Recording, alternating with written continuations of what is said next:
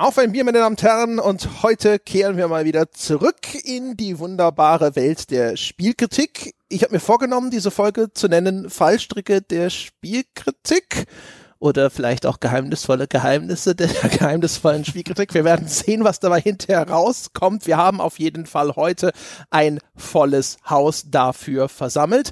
Und ich äh, stelle mal gleich den Stargast unseres Abends vor. Mein lieber, geschätzter Ex-Kollege Dimitri Halley ist zu Gast und ist inzwischen Senior Editor bei der GameStar. Dimi, herzlich willkommen. Hallo. Und äh, offensichtlich konnten sich alle danach nicht mehr erwehren und wollten unbedingt bei dieser Folge mit dabei sein. Dementsprechend sind wir heute zu viert. Domshot ist auch dabei. Hallo Dom. Hallöchen. Und der Sebastian, der hat sich auch noch mit ins gemachte Nest gesetzt. Hallo Sepp. Hm, hallo. Die Aufnahme, das soll man vielleicht dazu sagen, wir, wir zeichnen das um 22 Uhr abends auf. Ja. ja weil wir ge gesagt haben, das ist die Zeit, wo wir unsere Peak-Performance abrufen können, bestimmt. Mhm. Hundertprozentig. ja. Ich bin auch jetzt schon beeindruckt, ähm, dass ihr diesen Spagat hier macht, von wegen lockere Runde abends und dann so ein sehr anspruchsvolles Thema. Also ich habe schon echt langen Tag hinter mir und mich halt viel mit äh, Star Wars und X-Wing und so weiter beschäftigt. Ähm, ich bin, ich bin mal gespannt. Ich habe mir extra Notizen gemacht von dem Podcast, was ich beim GameStar Podcast nie mache, äh, fast nie. Ähm, aber das hier war richtig vorbereitend wie auf wie auf Mathe-Test. Ja, äh, bin in mich gegangen, habe meine ganzen Tests noch mal so ein bisschen Revue passieren lassen, alle der letzten sieben Jahre. Ähm, von daher, ich brauche jetzt, also ich brauche jetzt ein richtig krasses Programm hier. Sehr, sehr gut. Ja, das ist der, das ist der Unterschied. Weißt du, wir, wir haben halt einfach keinen krassen Tag hinter uns. wir sind irgendwann um halb eins aus dem Bett gerollt, ja, haben die Konsole angeschaut und gedacht, heute nicht, vielleicht morgen. Ja. Ja. Ihr habt das Leben so viel mehr raus als ich. So, bevor wir zu diesem äh, Thema kommen, ja, und hier richtig Vollgas geben, sprechen wir soweit möglich über Bier. Ich bin schon vorinformiert worden. Es ist heute eine sehr gemischte Runde, die mir als Gast gebührt ja eigentlich die Ehre zu erzählen, welches Bier du trinkst, aber du trinkst kein Bier. Ja, ich habe eine erbärmliche Cola hier. Ich bin äh, an der, das ist die eine Sache, die ich da nicht vorbereitet habe. Ähm, es tut mir leid. Ist es wenigstens eine Hipster-Cola oder weißt du, irgendwas außer der Reihe, eine Fritz-Cola oder eine Afri-Cola in der Originalflasche von 1988? Nee, es ist richtig äh, läppische Cola Zero. Ich versuche ein bisschen im ewigen Homeoffice äh, die Form nicht zu verlieren, deswegen ähm, ah. reduziert und langweilig. Ah, well. Na dann. So, Sebastian, du kannst es jetzt wieder rausreißen. Du trinkst ja ein Bier. Freilich, im ewigen Homeoffice äh, ist die Form inzwischen aufgegeben und ich trinke Asternler Helles, ein, ein Bier, das habe ich irgendwie, ich weiß gar nicht, wo, wo ich das her habe, aus dem Getränkemarkt. Das ist eine Sorte, die kaufe ich eigentlich nie.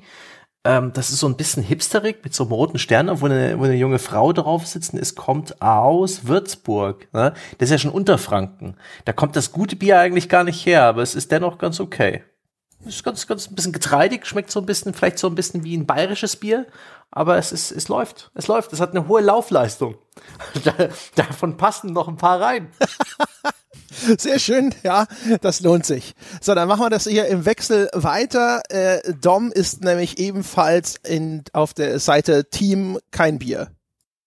Äh, das ist richtig. Äh, erstmal kurz zu Sebastian, wenn ich ein bisschen patriotischer und heimatverbunden wäre, würde ich jetzt schon wütend auf dem Weg zu dir, denn ich komme ja aus dieser Ecke, von wo dein Bier geerntet wurde. Aber es ist mir egal, weil ich kann mit dieser Heimat nicht viel anfangen, deswegen bin ich einfach still. Stattdessen erzähle ich von dem Getränk vor mir. Es ist ein wohlschmeckender Kaffee. Ich sage extra Kaffee, weil das sagt man, wenn der Kaffee teurer als fünf Euro war. Es ist ein Kaffee aus Peru äh, sehr lecker, selbst geröstet in der Filtermaschine, also nichts geröstet, einfach da reingeworfen. Und den trinke ich, um mich kurz noch zu rechtfertigen, deswegen, weil ich morgen, die Leute, die hier regelmäßig zuhören, wissen schon, in den Urlaub fahren werde. Äh, und da, wie es eben so ist, wenn man selbstständig ist, da haben sie so ein, zwei Deadlines noch aufgestaut, die wollen noch vorher erledigt werden. Und deswegen wird meine Nacht heute eine längere oder eine kürzere, je nachdem, wie man es angucken möchte. Oh. Musst du irgendwie auch wie arschfrüh raus, um irgendeinen Zug oder einen Flieger zu erwischen? Nee, jetzt wird's nämlich geil. Ähm, ich könnte das auch noch morgen machen, denn mein Zug fährt erst um 17.30 Uhr. Das heißt, ich mache das heute nochmal, werde die Nacht dann eben noch produktiv sein, habe dann morgen aber auch diesen geilen Vorurlaubstag quasi, wo ich nichts mehr machen muss, außer nochmal mich vor den Katern zu verabschieden, Köfferchen zu packen und ab geht's. Weil es gibt nichts Schlimmeres, als noch unter Zeitdruck am Tag vor der Abreise oder am Tag der Abreise noch ganz schnell irgendwie Arbeitskram zu machen. Das ist ganz, ganz furchtbar. Deswegen mache ich das heute alles noch vorm Schlafengehen. Nice. Hast, hast du dir auch irgendwie hinreichend hochkomplexe Dinge aufgehoben, für die du eigentlich dringend wach sein musst? es ist, es geht. Es, ich darf nicht verraten, was es ist, aber es ist vollkommen machbar. Und ich muss auch sagen, äh, ohne jetzt zu lange das Mikro da bei mir auf dem Tisch liegen zu lassen, ich genieße das auch sehr gerne. Ich mag das, ähm, spät nachts zu arbeiten. Das ist einer der großen Vorteile, der mir bewusst wurde, als ich dann selbstständig mich gemacht habe. Man kann auch mal nachts arbeiten und ich mag das sehr. Gerade hier, wo ich ja gefühlt irgendwie direkt an der Autobahnauffahrt wohne, ähm, ist es echt ruhig nachts und da kann man wirklich schön arbeiten. Deswegen alles gut, äh, mir geht's gut. Nice. So, dann werde ich jetzt den ganzen Kram hier nochmal abschließen. Ich trinke ein Corson Donk Christmas Ale. Das hat mir der liebe Hörer Christian geschickt. Und äh, wie man am Titel Christmas Ale erkennen kann, schon vor einiger Zeit. ich habe aber hinten drauf geschaut, da steht 18.09.22. Ist also offensichtlich wirklich quasi ewig haltbar, was wahrscheinlich daran liegt, dass das 8,1% Alkoholgehalt hat. Außerdem ist es noch ein belgisches Bier. Das heißt, die Wahrscheinlichkeit, dass mir das tatsächlich aus vollem Herzen schmeckt und gefällt, ist eigentlich gleich null. Ich werde jetzt aber dann trotzdem so tun, als wäre es das beste Bier, das ich je getrunken habe, weil ich den Christian nicht unglücklich machen möchte, dem ich so viel zu verdanken habe, nämlich dieses Bier. Es ist übrigens ein Etikett aus, auch direkt aus der, aus der Hölle. Das sieht aus, als hätte hier irgendein Fuddy den Adventskalender-Generator im Internet angeworfen und hätte dann nochmal ein bisschen mit MS Paint nachgearbeitet. Das ist wirklich, also, wow, kann ich nur sagen. Glückwunsch Corson Donk für dieses äh, Label-Layout. Wer auch immer das gemacht hat, hat hoffentlich nichts gekostet. Gibt es das eigentlich, das Museum der Bieretiketten? Das wollte ich letztens schon mal nachprüfen. Jetzt geht's natürlich nicht. Ähm, aber das wäre doch mal was, was ich besuchen würde. Das, das gibt's das? Weiß das hier jemand? Das Museum der Bieretiketten ausgerechnet auch noch. Also wie so ja, eine Kunstgalerie. Also und dann ja, stehst du auch genau, davor. So kuriose. ja. ja legst du prüfend deine, deine, deinen Finger ans Kinn? So, Aber auch mit so experimentellen Installationen, wo dann so ein Becken voller ähm, abgezogener Etiketten und dann kann man da einmal so durchlaufen und die Finger so durchziehen wie Gladiator durchs Ehrenfeld. Das, das wünsche ich mir. Aber das muss es hm. doch geben. Also eine schnelle Google-Suche findet bloß den Hendrik Thomann aus Erlangen-Dexendorf. äh, der hat die Guinness-Buch-Rekord verbuchte größte Bieretikettensammlung der Welt mit 575.000 verschiedenen Bieretiketten. Wahnsinn. Er hat eine, eine kleine Website. da sind wirklich viele. Crazy, ja. okay. Naja, dann. Ja, aber das vielleicht ist, vielleicht wenigstens mal, kommt ja mal irgendwann so eine Wanderausstellung Bieretiketten in deine Stadt. Mhm. Und dann. Der Hendrik, der macht dann seinen Koffer auf. Wir können ihn noch mal besuchen, Betriebsausflug bei ihm. Im Wohnzimmer gucken wir uns die dann an. Ja, wer weiß, was, also auch wie hat er, hat er die wie so Magic-Karten in äh, so Plastik oder, ne, und dann in so Ordner eingeheftet und dann sagt er, hier, schauen Sie mal, das ist ein ganz seltenes Stück. Oder hat er das alles an die Wand geklebt und das ist dann wie so ein Haifischtunnel in SeaWorld? Wer weiß. Ich stelle mir das alles garantiert schon wieder viel toller vor, als es in der Realität aussieht. Mhm. Mhm. Na dann. Ja, dann, dann gehen wir doch zum Thema über. sind ja auch erst zehn Minuten verstrichen. Die Menschen, ja, die sagen, die, diese Bierintros dauern zu lange, sind sehr zufrieden über die Entscheidung, dass Kapitelmarken eingeführt wurden. Ich erzähle vielleicht mal ganz kurz die Herkunftsgeschichte von diesem Podcast und dann können wir darüber hoffentlich in das Thema einsteigen. Das ging nämlich tatsächlich eigentlich los im Nachgang unserer Besprechung von The Last of Us, weil dann hatten wir eine relativ angeregte Forendiskussion dazu und da ist mir eine Kleinigkeit eigentlich nur aufgefallen im Nachgang, weil ich gedacht habe so, hm, hm, hm, hm, hm, weiß nicht mehr genau warum. Es gab wahrscheinlich irgendeinen Beitrag, äh, äh, den ich gelesen habe. Dann habe ich gedacht so, ach, das ist ja gar nicht mal so uninteressant. Ich habe an einer Stelle in dem Podcast habe ich halt mich darüber beklagt, dass mir da insgesamt zu viel mit Klischees gearbeitet wurde. Und damit ich das illustrieren kann, habe ich dann halt eben angefangen, auch sehr viele Klischees aufzuzählen, weil es ja darum ging, dass es die, die Masse macht das Gift. Ich wollte nicht behaupten, jetzt hier ein Klischee an einer Stelle ist schlimm oder sonst was oder dieses eine bestimmte, sondern es war halt einfach sehr, sehr viel. Und dann habe ich die halt so alle aufgezählt, dann haben wir darüber gesprochen und Sebastian hat mir beigepflichtet. Und dann habe ich mir gedacht, so eigentlich ist das äh, eine, eine ziemlich trickreiche Geschichte, weil es war jetzt nicht der mega monströse Superkritikpunkt, aber er hat natürlich sehr viel Zeit beansprucht, dadurch, dass erstens halt diese Aufzählung da war, um den Punkt zu belegen. Wo ich dann gedacht habe, das ist eine ziemliche Zwickmühle, wenn dann jetzt man sagen möchte, hey, ich will den Punkt tatsächlich gut illustrieren, damit es nachvollziehbar wird, dass diese Meinung nicht einfach so aus der Luft gegriffen ist. Aber umgekehrt, dadurch, dass es dann in einem Podcast jetzt zum Beispiel sehr viel Zeit einnimmt, oder jetzt in einem Artikel wäre das dann halt einfach sehr viel Raum in einem Absatz oder sowas, bekommt es automatisch ein bestimmtes Gewicht, einfach durch den Anteil an der Besprechung, den es einnimmt. Und das ist vielleicht nicht immer gewollt. Im Falle von Last of Us ist es so ein Zwischending, das war zu einem gewissen Grad gewollt, aber nicht, vielleicht nicht in dem Ausmaß, wie es dann bei manchen angekommen ist. Und dann habe ich gedacht so, ah, das ist aber eigentlich ganz interessant. Es gibt immer mal wieder so, äh, deswegen kommt der Titel, ne, so diese, diese Fallstricke, ja, mit denen man äh, sich als jemand, der eben äh, Spielekritik veröffentlicht, konfrontiert sieht, wo man jetzt normalerweise nicht so drüber nachdenkt. Und da dachte ich, das ist ja vielleicht ein interessantes Thema, mal so drüber zu sprechen, was begegnet uns denn so im Alltag an ja, Dingen, die, die immer mal wieder auftauchen oder die uns aufgefallen sind, wo wir sagen, so, das ist ganz interessant und das ist vielleicht nicht das Allernaheliegendste auf der Welt. So, und jetzt, das ist die, die Herkunftsgeschichte dieses Podcasts und ich habe den Dimi auch dazu dann direkt mal eingeladen, weil wir das schon ewig vorhatten und ich immer gesagt habe, wir bräuchten ja mal so ein, so ein gutes, so ein passendes Thema, ja, ein Thema, das dir würdig ist. Dann habe ich gesagt, so, so, heute ist der Zeitpunkt gekommen.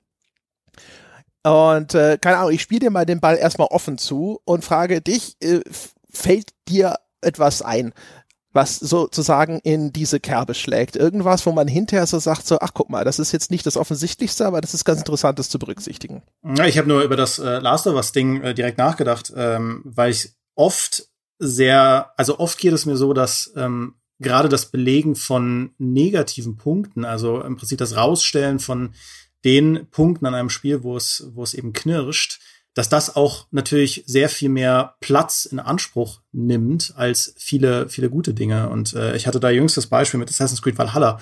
Ähm, das war, das war ein ähm, Video und ein Text, also der Artikeltext ist dann später auch ein Video geworden. Äh, das hat mir viele Bauchschmerzen gemacht, weil dieses ganze Video extrem negativ oder auch der Artikel recht negativ geworden ist. Ich hatte auch durchaus ähm, gewichtige Sachen zu kritisieren, aber es ist sehr negativ dadurch geworden, dass es einfach auch sehr viel Platz gebraucht hat, zu begründen, warum dieses neue Open-World-Konzept hinter Assassin's Creed Valhalla in meinen Augen, so wie es jetzt ist, nicht funktioniert. Und es wirkt dann im äh, Video so ein bisschen so, dass ich halt sage, also im Prinzip in drei, vier Sätzen, wie, wie großartig diese ähm, dieses Feeling ist äh, in den Belagerungen, wie gut sie das hinbekommen haben, wie gut da Inszenierung und Kampfsystem und all diese Dinge äh, zusammengreifen. Und es nimmt relativ wenig Platz in Anspruch und es sind sehr viele, äh, sehr viele Punkte, die da hintereinander kommen, aufgezählt werden. Ähm, obwohl diese Belagerungen ja eigentlich das große Herzstück von dem sind, was sie auch in dieser Demo illustrieren wollten. Und das, was für mich aber spannender war, weil ich weiß, dass es bei einem Assassin's Creed ja sowieso auch ähm, das ist, was auch die meiste Zeit äh, einnehmen wird, nämlich die Erkundung in der Open World. Ähm, das ist dann das, wo in diesem Video, in diesem Artikel sehr viel Gewicht draufgegangen ist. Und äh, das war dann im Endeffekt in der, auch in der Rezeption der Leute da draußen, ähm, war das auch gar nicht das, was ich beabsichtigt habe, weil dann direkt diese beiden Lager kamen, von wegen die Leute, die sagen, Assassin's Creed ist äh, doch das ist doch seit Jahren nicht mehr das, was es mal war. Und äh, seit, seit die da mit Origins das neu gemacht haben, das ist doch blöd und äh, ich will es wieder so wie früher haben und so. Dabei war das gar nicht der Punkt, den ich, den ich äh, illustrieren wollte. Und auf der anderen Seite halt die Leute, die gesagt haben, ja, aber das ist ja nur eine Demo und äh, du kannst ja nicht fürs äh, ganze Spiel äh, sprechen und ähm, ja und so weiter und so fort. Und es war dann interessant zu sehen, in was für eine Negativkerbe ähm, ich gekommen bin, allein dadurch, dass ich eben vernünftig illustrieren wollte, wo es in meinen Augen bei dieser Demo noch knirscht, obwohl das Spiel ein sehr gutes Spiel werden kann. Da musste ich nur dran denken, als du, als du mit der Last of Us, mit dem Last of Us Beispiel kamst. Das ist ja, also, das ist ja eine Frage sozusagen, ne, von Balance, die, äh, die was dann den Gesamteindruck angeht. Ich mache mal einfach bei Dom weiter. Kennst du das Problem auch, dass du hinterher da sitzt und sagst so, ja Mensch, das äh, kommt offensichtlich vielleicht auch einfach jetzt anders rüber, als ich eigentlich gedacht habe oder gewollt habe, dass es ankommen soll. Und es ist vielleicht ein Problem sozusagen der Ausgewogenheit, dieser Balance zwischen wie viel Platz nimmt die positive oder die negative Seite ein. Das ist tatsächlich eine super, also zum einen super spannendes Thema und zum anderen eine super große Herausforderung, wenn man solche Tests oder auch jetzt wie im Fall von Dimi solche Videotexte zum Beispiel schreibt. Weil, ähm, wie Dimi schon beschrieben hat, man manchmal landet man an dem Punkt, dass man sich danach die Reaktionen ansieht und merkt, huch, die Leute sind irgendwie an einem Punkt hängen geblieben, der für mich entweder vielleicht nur als Vorlage gedacht war für was ganz anderes oder der gar nicht der, der Mittelpunkt meiner, meiner Aussage war. Und was ich über die Jahre versucht habe, immer wieder mir anzugewöhnen und auch zu lernen, war, die jeweiligen Mittel des Mediums so zu nutzen, dass ich diesen Kernpunkt herausarbeiten kann, auch möglichst prominent darstellen kann. Also damit meine ich zum Beispiel, ähm, dass ich, wenn ich einen Videotext schreibe, mir irgendwie versuche zu überlegen, wie kann ich dann, wenn ich auch Einfluss auf den Schnitt habe, so das Video schneiden, dass dann selbst visuell klar wird, hier wird jetzt der zentrale Punkt aufgemacht oder hier wird zumindest ein neuer Punkt aufgemacht. Wie kann ich Bilder wählen, die quasi genau das erstmal unterstreichen, was ich sagen möchte? Und auch bei Texten geht das, indem ich mir dann versuche, versuche zu überlegen, wie kann ich räumlich die Punkte, die mir wichtig sind, auf die ich quasi die Diskussion stützen will im Anschluss, so herausstellen, dass es dem Leser sofort ins Auge springt. Das kann man machen durch, durch auffällige Bilder, durch irgendwie große Absätze, durch klug gewählte äh, Zwischenüberschriften am richtigen Ort. Und das sind so Dinge, die ich gemerkt habe, die helfen unge ungemein, ähm, ähm, diese Kernpunkte herauszustellen. Es ist aber gleichzeitig auch super schwer, denn das Ganze funktioniert ja nur, ähm, wenn man im Vorfeld schon so ein bisschen einschätzen kann, worauf werden die Leute abgehen. Also was ist so der Punkt, den die Leute ins Auge springen wird? Und bei manchen Spielen kann man das einfach nicht wissen vorher. Bei vielen Spielen aber, glaube ich, kann man das schon erahnen. Also zum Beispiel bei Assassin's Creed ist, ist bestimmt die Open World ist ein großes Thema. Das Kampfsystem ist sicherlich auch noch für einige ein Thema, weil es ja auch das alte gibt und jetzt das neue. Und wenn man das schon weiß und wenn man damit so ein bisschen Erfahrung auch hat und damit umzugehen weiß, wie die Leute vielleicht auf diese Punkte ansprechen, werden, kann man versuchen, durch diese, durch diese Mittel des jeweiligen Mediums das so ein bisschen aufzufangen. Das ist zumindest das, was ich bei meiner Arbeit in der Hinsicht immer versuche. Aber selbst dann, selbst dann kann das halt sein, dass es einfach schwierig ist. Also wenn zum Beispiel ein Spieler ist wie ein Star Wars Battlefront 2, mhm. ja, das, ähm, das von, von der Atmosphäre, von der technischen Qualität, von den Assets, von dem, was sie da gebaut haben, die Soundeffekte und so, das ist ja alles bombastisch. Mhm. Nur, dass es eben nicht das, worüber du wahrscheinlich sehr, sehr viel Zeit ähm, aufwenden wirst, um darüber zu sprechen, weil die Leute wollen halt wissen, spielt es sich gut und ähm, vor allem beim Battlefront wollen sie ja ganz viel drüber reden, äh, warum dieses, warum diese ganze ähm, Loot-Mechanik und so weiter, beziehungsweise die ähm, Starcard-Mechanik zum Release so kaputt war.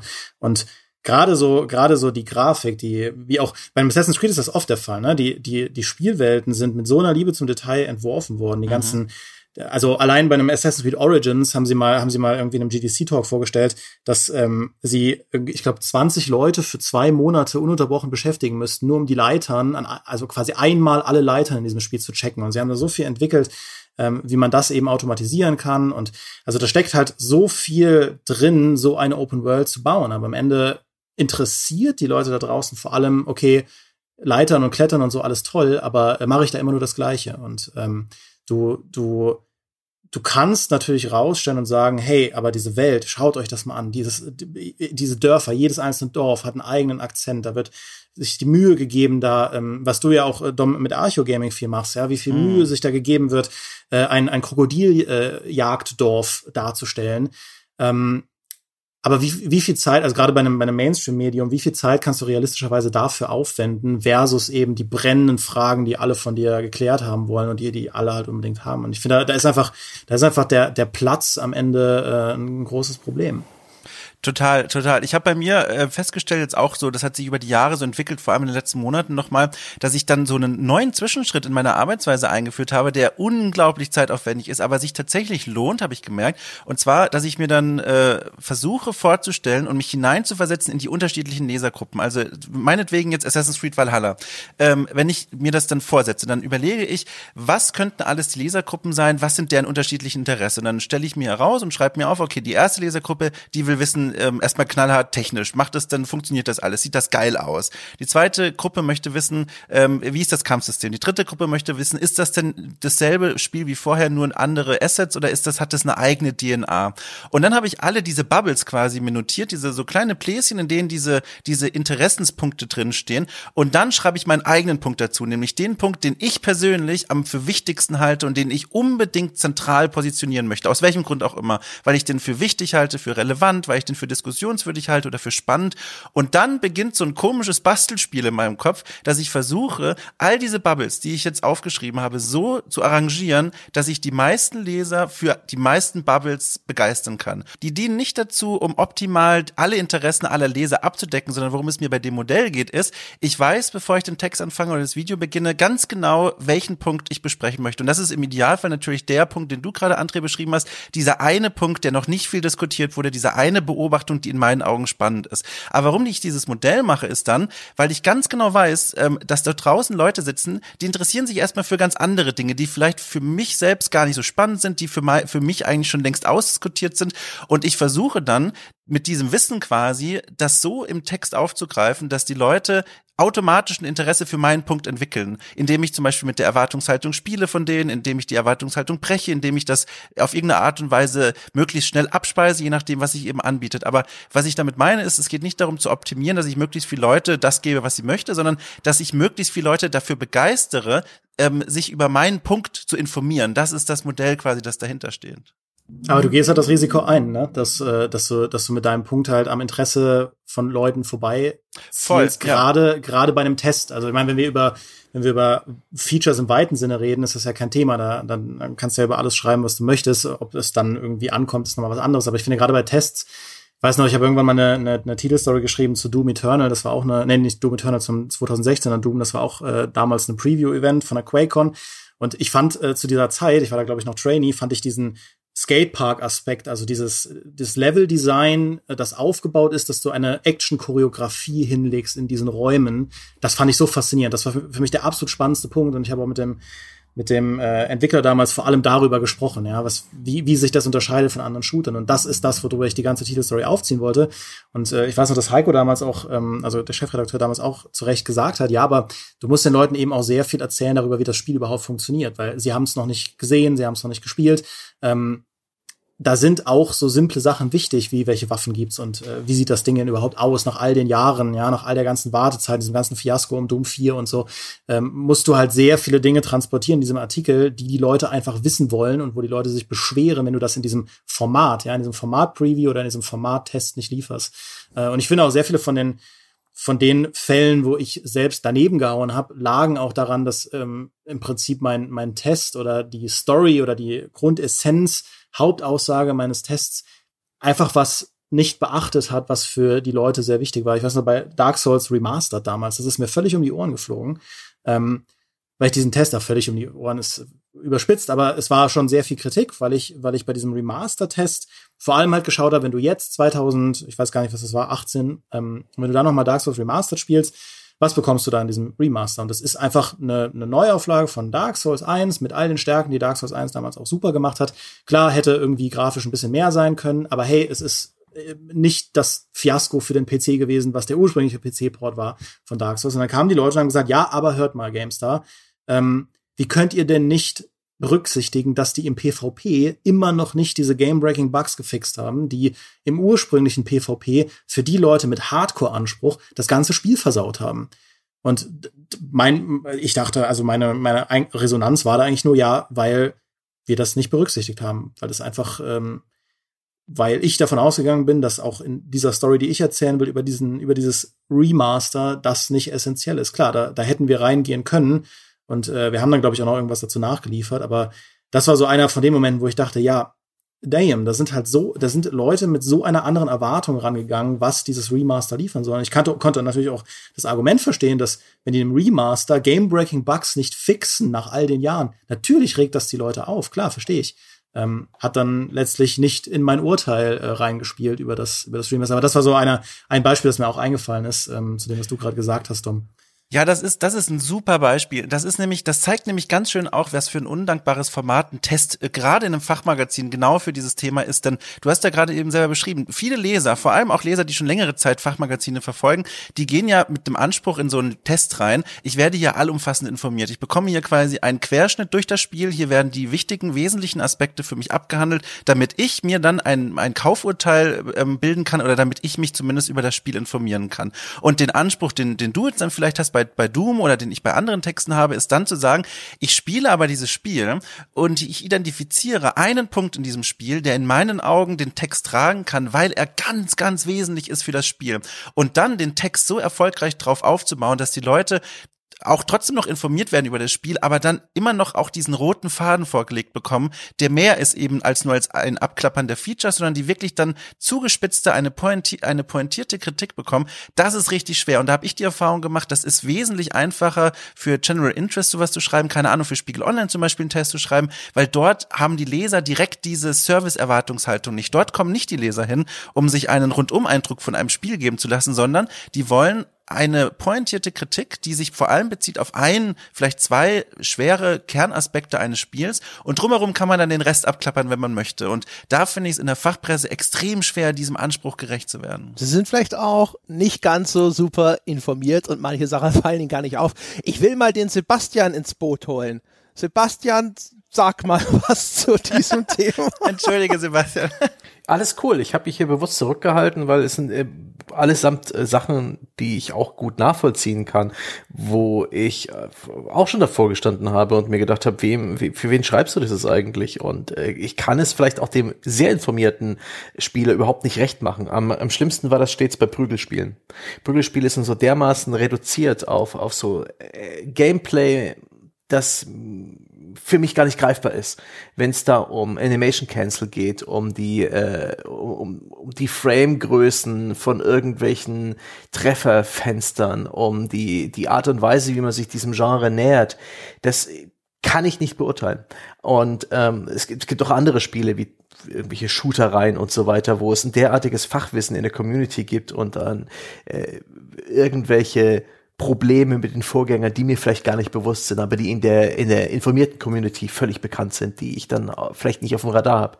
Und das macht es echt schwierig. Also für wen schreibt man eigentlich? Und man kann es nicht allen recht machen. Du kannst nicht den Test schreiben zu einem Spiel, aus dem jeder was rausholen kann. Der Uninformierte, der noch nie groß von diesem Genre überhaupt gehört hat und der Auskenner, der alle Vorgänger gespielt hat. Irgendwo muss man diesen Mittelgrund finden, irgendwo muss man Kompromisse machen. Und das ist eine dieser ja, einer dieser Fallstricke des Spielejournalismus und einer, mit dem ich oft auch äh, Kontakt hatte und einer, der mich dann auch oft dazu gebracht hat, so ein bisschen verschämt, so ein bisschen bieder, meine Texte zu strukturieren nach Story, ähm, Gameplay, Technik, Fazit. So. Das ist ja auch ist ja ein, ein Fels in der Brandung.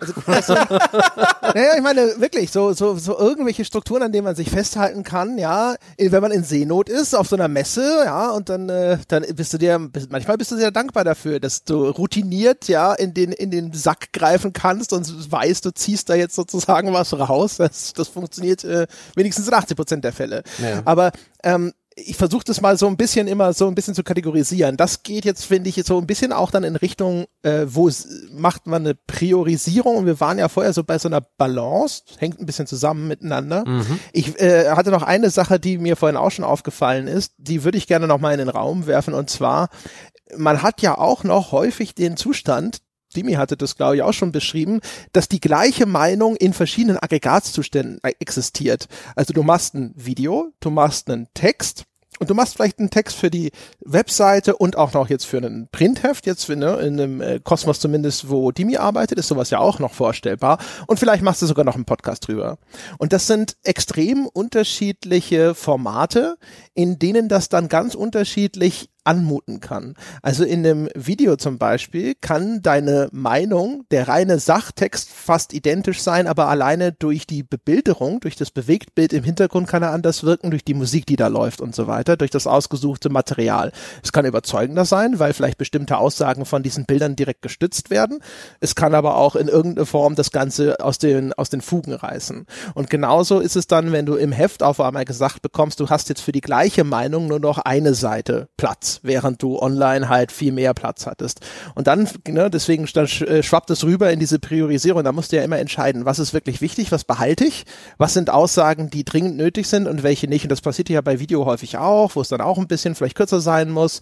Äh, zumindest zu unserer Zeit gab es mal eine Phase, wo es hieß, oh, YouTube-Videos sollten nicht länger als zehn Minuten sein. Ich glaube, das ist inzwischen wieder vorbei, aber ähm, auch da gibt es häufig einfach Formerfordernisse, die sich an etwas anderem orientieren, als wie viel Raum brauche ich denn, um meine Meinung so zu artikulieren, wie ich das für ideal halte. Und dann hast du wirklich diesen Zustand, dass deine Aussage, deine Kritik tatsächlich in drei, vier unterschiedlichen Varianten existiert. Und je nachdem, mit welcher dann auch ein User in Kontakt gekommen ist, hat er häufig eine andere Meinung dazu. Ja, ein Stück weit. Äh, wir hatten ja damals, als ich angefangen habe, sogar Viertelseitentests in äh, oder sogar Achtelseitentests und so ein Blödsinn. Wenn es um irgendwelche Release, ähm, Konsolenrelease äh, ging, die man dann alle abdecken wollte. Ich finde das sogar ganz witzig. Die ähm, der Leser, glaube ich, kann dann schon einschätzen, dass eine Achtelseite nur noch völlig pointiert oder eine Viertelseite irgendwas äh, anreißen kann, dass sie hier sozusagen einen kleinen Querschnitt bekommt, eine, eine persönliche Meinung, einen, einen kurzen Verriss. Aber ja, das das Umfangproblem und die Limitierung äh, durch externe Faktoren, auf die man vielleicht als Autor überhaupt gar keinen Einfluss hat, auf die, auf die eigene Kritik, das ist definitiv etwas, woran ich mich gewöhnen musste. Inzwischen ich weiß nicht, ob ich es noch kann, aber ich bin der Meinung, das gelernt zu haben und äh, es ist erstaunlich, wie viel man zum Beispiel aus dem geschriebenen Wort rauskürzen kann und sinnwahrend bleiben kann.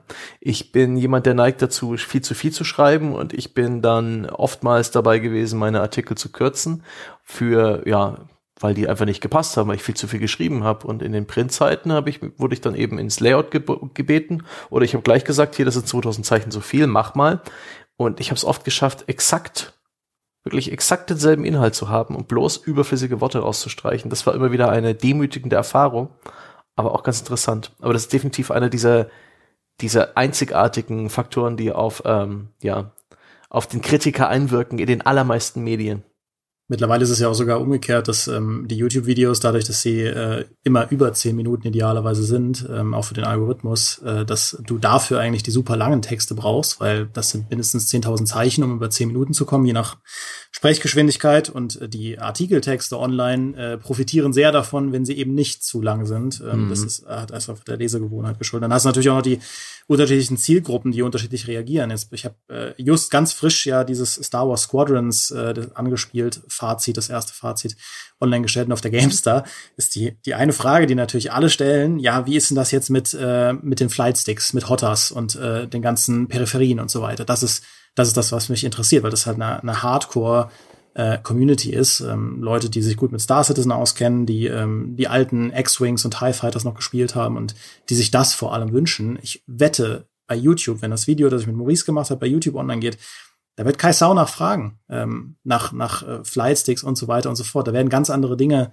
im Schwerpunkt liegen. Mhm. Also das eigentlich auch äh, nur ergänzend zu äh, dem Punkt, den André damit aufgemacht hat, dass, dass nicht nur allein dadurch, dass du ein anderes Format wählst, bestimmte Dinge sich schon ändern, selbst wenn alles an deinem, an deiner Ausführung identisch ist, auch die Rezeption ändert sich natürlich äh, enorm. Ja, es ist ja sogar dann nochmal innerhalb des jeweiligen Mediums, das man gewählt hat, ist es ja dann auch nochmal, wie das Format strukturiert ist. Also bei uns jetzt zum Beispiel ist es ja immer so, dass wir das als Dialog machen und da kann es einem oder passiert es auch immer mal wieder, dass du dabei bist, irgendeinen Punkt zu machen, aber dann stellt man dir eine ganz andere Frage um, ähm, und dann äh, ist es halt an der Stelle vielleicht verkürzt oder du reichst dann hinterher noch einen Teil nach, wenn er dir besonders wichtig ist. Aber du beantwortest erstmal die Frage und gehst erstmal auf das ein, was, du, was dir als Frage gestellt wurde. Oder wenn es etwas ist, was wir beide gespielt haben und man unterhält sich gemeinsam darüber, dann hast du vielleicht einen Punkt, auf dem, von dem hat man sich vorher vorgestellt, ah, das wird eine super interessante Diskussion und du stellst mal fest, dein Gesprächspartner interessiert das nicht, die Bohne, der hört sich an, was du erzählt hast und dann weiter im Text. und auch da ist es dann halt, dann da, da äh, äh, hast du dann auf einmal gar nicht mal mehr sogar die totale Kontrolle sozusagen über die Gesamtgewichtung von dem fertigen Werk sozusagen. Übrigens, das mit dem Hota-Stick ist so ein Beispiel für das, was du vorhin auch schon angerissen hast, dass man sich halt manchmal äh, sehr gut verschätzen kann beziehungsweise man sich auch einfach entscheiden muss. Das wäre so ein Ding, ich würde, das, ich würde sofort sagen, nobody cares. Also In meinem Kopf sind es 500 Leute, ja, die irgendwo auf der ganzen Welt verteilt sind, sich dann aber alle zusammen telefonieren, um sofort die Kommentarspalten zu stürmen, wenn irgendwo dieser Hooter-Stick nicht diskutiert wird. Aber ich würde es sofort für irrelevant halten, was völlig falsch sein kann. Aber das, das ist so, das ist eine Ecke, in der ich garantiert schon häufiger Fehler begangen habe, äh, mit der Einschätzung, das interessiert doch keine Sau. Und es gibt den gegenteiligen Fehler auch, den ich sogar noch häufiger mache, nämlich weiß doch jeder schon, ist nicht interessant oder setze ich eh voraus, dass das von den Leuten mitgedacht wird. Wo du dann im Nachgang siehst so, äh, ne, ja, was ist denn damit? Oder das ist doch hier völlig unzureichend begründet oder da lese ich jetzt Folgendes raus und du stellst hinterher fest, so, okay, in meinem Kopf war das alles logisch.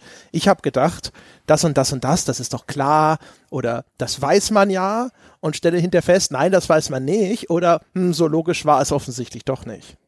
Wie schätzen ihr den Fallstrick Expertise ein? Wir hatten das jetzt hier und da auch schon mal gestriffen, auch bei dem, was du jetzt gesagt hast. Meistens ist ja der Spielejournalist ein Jack of all Trades, ein Master of None, jemand, der ähm, in vielen Genres sich auskennt, der schon viel gespielt hat, aber selten sind Spielejournalisten Leute, die eine große Passion haben, die absolute Experten für eine Spielereihe oder ein konkretes Genre sind. Und ähm, mich hat das immer und bringt es auch nach wie vor so ein bisschen in, in ein Dilemma, in, in vielleicht auch eine Selbstwahrnehmungskrise, da ich oftmals das Gefühl habe, ich habe hier, ich erkläre hier schon ja, meine Kritik und ich kann das einschätzen, aber verpasse ich was? Sehe ich irgendwas nicht? Ähm, fehlt, fällt mir vielleicht irgendein Detail nicht auf, dass das noch den den, dem, dem Artikel einen richtigen Kick geben würde. Denn immer dann, wenn ich mich auskenne, wenn ich mich mit einer Serie so richtig zu Hause fühle und dann in meiner Kritik halt ähm, den Leuten irgendwelche Details nennen kann und Kleinigkeiten und Verweise und dann bin ich eigentlich richtig stolz auf meinen Artikel. Weiß nicht, ob die besser sind, aber ich fühle mich wohler, ich fühle mich sicherer. Aber es ist unmöglich. Profi für alles zu sein. Ich denke auch, du bist als Redakteur für einen Verlag oder für ja, irgendein Outlet in irgendeiner Form, für eine Plattform viel wertvoller, wenn du alles halbwegs kannst, als für irgendwas Experte zu sein. Aber es nagt an mir. Die Tatsache, dass man es eben nicht ist. Ah.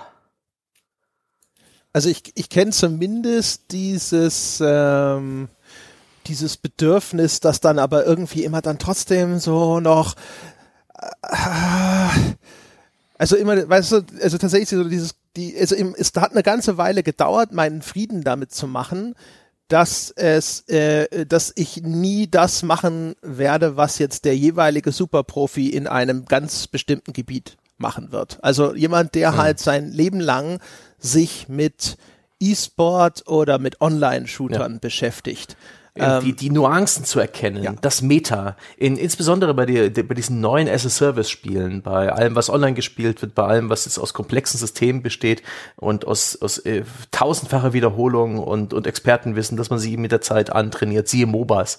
Ich weiß gar nicht, ob man überhaupt MOBAs, ob man überhaupt Reviews schreiben kann, weil die entwickeln sich ja auch zusammen mit ihren Spielern über die Jahre, aber über sowas zu schreiben, das ist so, das ist so krass. das könnte ich nicht. Man könnte mir wahrscheinlich gewisse Spiele vorsetzen und ich würde nicht begreifen, wo ihr Reiz liegt. Ich würde einfach mit Pfeil und Bogen nicht mal mehr die Scheibe treffen.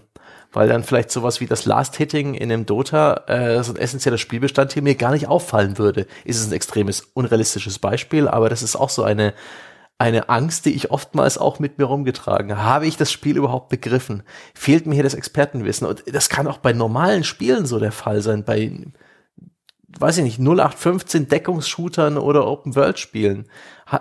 Auch da kann man, finde ich, auch mal mit dem falschen Bein aus dem Bett gestiegen sein und einfach irgendwie, es hat nicht Klick gemacht. Und du hast es pflichtbewusst durchgespielt und es hat bis zum Schluss nicht Klick gemacht. Du hast nicht verstanden, das ist auch bei, oft bei Kritiken der Fall, du hast nicht verstanden, warum das toll sein soll, verreist es und dann kommen sie. Ja? Die Menschen, die, die es anspricht, die Menschen, die, die den Reiz erkannt haben, die den Flow gefunden haben. Und das ist dann echt, das sind dann Momente, wo ich dann Bauchschmerzen bekommen habe und mich dann äh, gefragt habe, war das, habe ich einen Fehler gemacht? Und selbst wenn du, und selbst wenn du perfekt bist, ja, wenn du der perfekte Shooter-Experte bist, selbst dann gibt es bestimmte Sachen, die du auch gar nicht wissen kannst, weil sich ja ein Meta auch erst mit der Zeit rausarbeitet. Also ob, ob in einem, bei einem Call of Duty Modern Warfare war das der Fall, dass die, die, die Schrotflinte halt äh, im Release-Zeitraum viel, viel, viel zu stark war. Und das ist ja was, das wissen ja buchstäblich die Entwickler oft nicht, ja, weil, mhm. also sie, sie äh, schippen das Ding ja so. Und natürlich manchmal kann es auch einfach sein, dass sie es wussten, aber nicht mehr gefixt bekommen haben. Aber ich glaube, sehr oft sind auch die Teams so überrascht davon, wie dann doch die Massen mit dem jeweiligen Spiel umgehen. Und bei Modern Warfare hat sich so schnell rauskristallisiert, dass diese Schrotflinte viel zu stark ist. Aber das, also selbst wenn du für, dein, für deinen Testartikel viel Zeit im Multiplayer verbringst, selbst dann kann es sein, dass sich sowas, sowas erst mit der Zeit rausbildet, weil ja auch die Leute da draußen erstmal zwei, drei, vier Wochen brauchen, um äh, rauszufinden, welche Strategien klar besser sind als andere.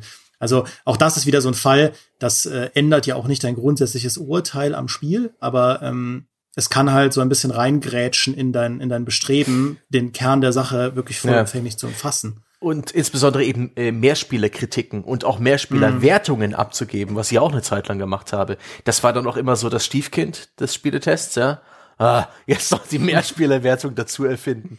Das gerade, also gerade bei den, bei, den bei den Konsolenspielen, wo halt der Mehrspieler oftmals irgendwie ein draufgeschraubter Koop oder Versus-Modus war, ähm, das habe ich Gott sei Dank alles hinter mir gelassen, bevor das großartig mit diesen Online-Multiplayer weiterging. Aber das ist tatsächlich dann, ist eigentlich unmöglich. Eine, eine ehrliche Mehr Mehrspielerwertung und das auch noch zum Release des Spiels, wo man vielleicht ähm, so vom Hersteller organisiert, so drei Termine hatte, wo auch noch andere Journalisten online gekippt wurden und man die Chance hatte, jemanden zu finden, forget about it. Nein, das, das, das reicht, um den Mehrspielermodus zu beschreiben, aber nicht, um ihn zu kritisieren. Zumindest nicht in, in der Tiefe.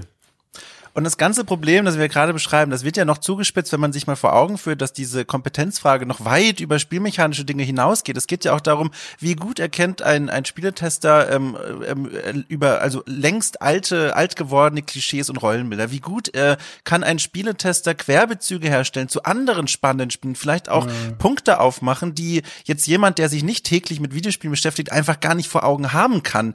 Ähm, wie setzt dieser Mensch seine, seine Kompetenz und sein Wissen so ein, dass dieser dieser Text am Ende möglichst Gewinn bringen wird. Und die Erkenntnis, die man ja zwangsläufig bei diesem Gedankengang einfach haben muss, ist, dass im Grunde jeder moderne Spieljournalist immer ein Kompetenzproblem hat, weil eben der moderne Spieljournalismus so viele Ansatzpunkte hat, so viele Möglichkeiten hat, ein Spiel zu besprechen, dass es einfach unmöglich ist, all das abzudecken. Und deswegen bin ich auch persönlich nicht so ein Freund von Tests, die so monolithisch daherkommen, als hätten wir noch die 90er und die quasi diese Ausstrahlung haben. Hier hat jemand ein Spiel auf, auf Niere und Mark oder wie das heißt, durchgetestet und gibt am Ende eine Wertung ab, weil dahinter steht ein Anspruch, der zwar ehrenwert ist, aber der spätestens heute einfach nicht mehr durchsetzbar ist. Und deswegen glaube ich, ist es ganz, ganz wichtig, äh, äh, ähm, von diesem Idee wegzukommen, und das machen ja mittlerweile auch schon viele, zu sagen, wir machen einen Test und deswegen muss der Spieletester der perfekte Spieler sein, um dann die perfekte Wertung und die perfekte Meinung abgeben zu können. Es geht, finde ich, vielmehr darum, eine pointierte Kritik zu schreiben und dann in der vor allem zu belegen, wie komme ich denn als Tester zu diesem Urteil,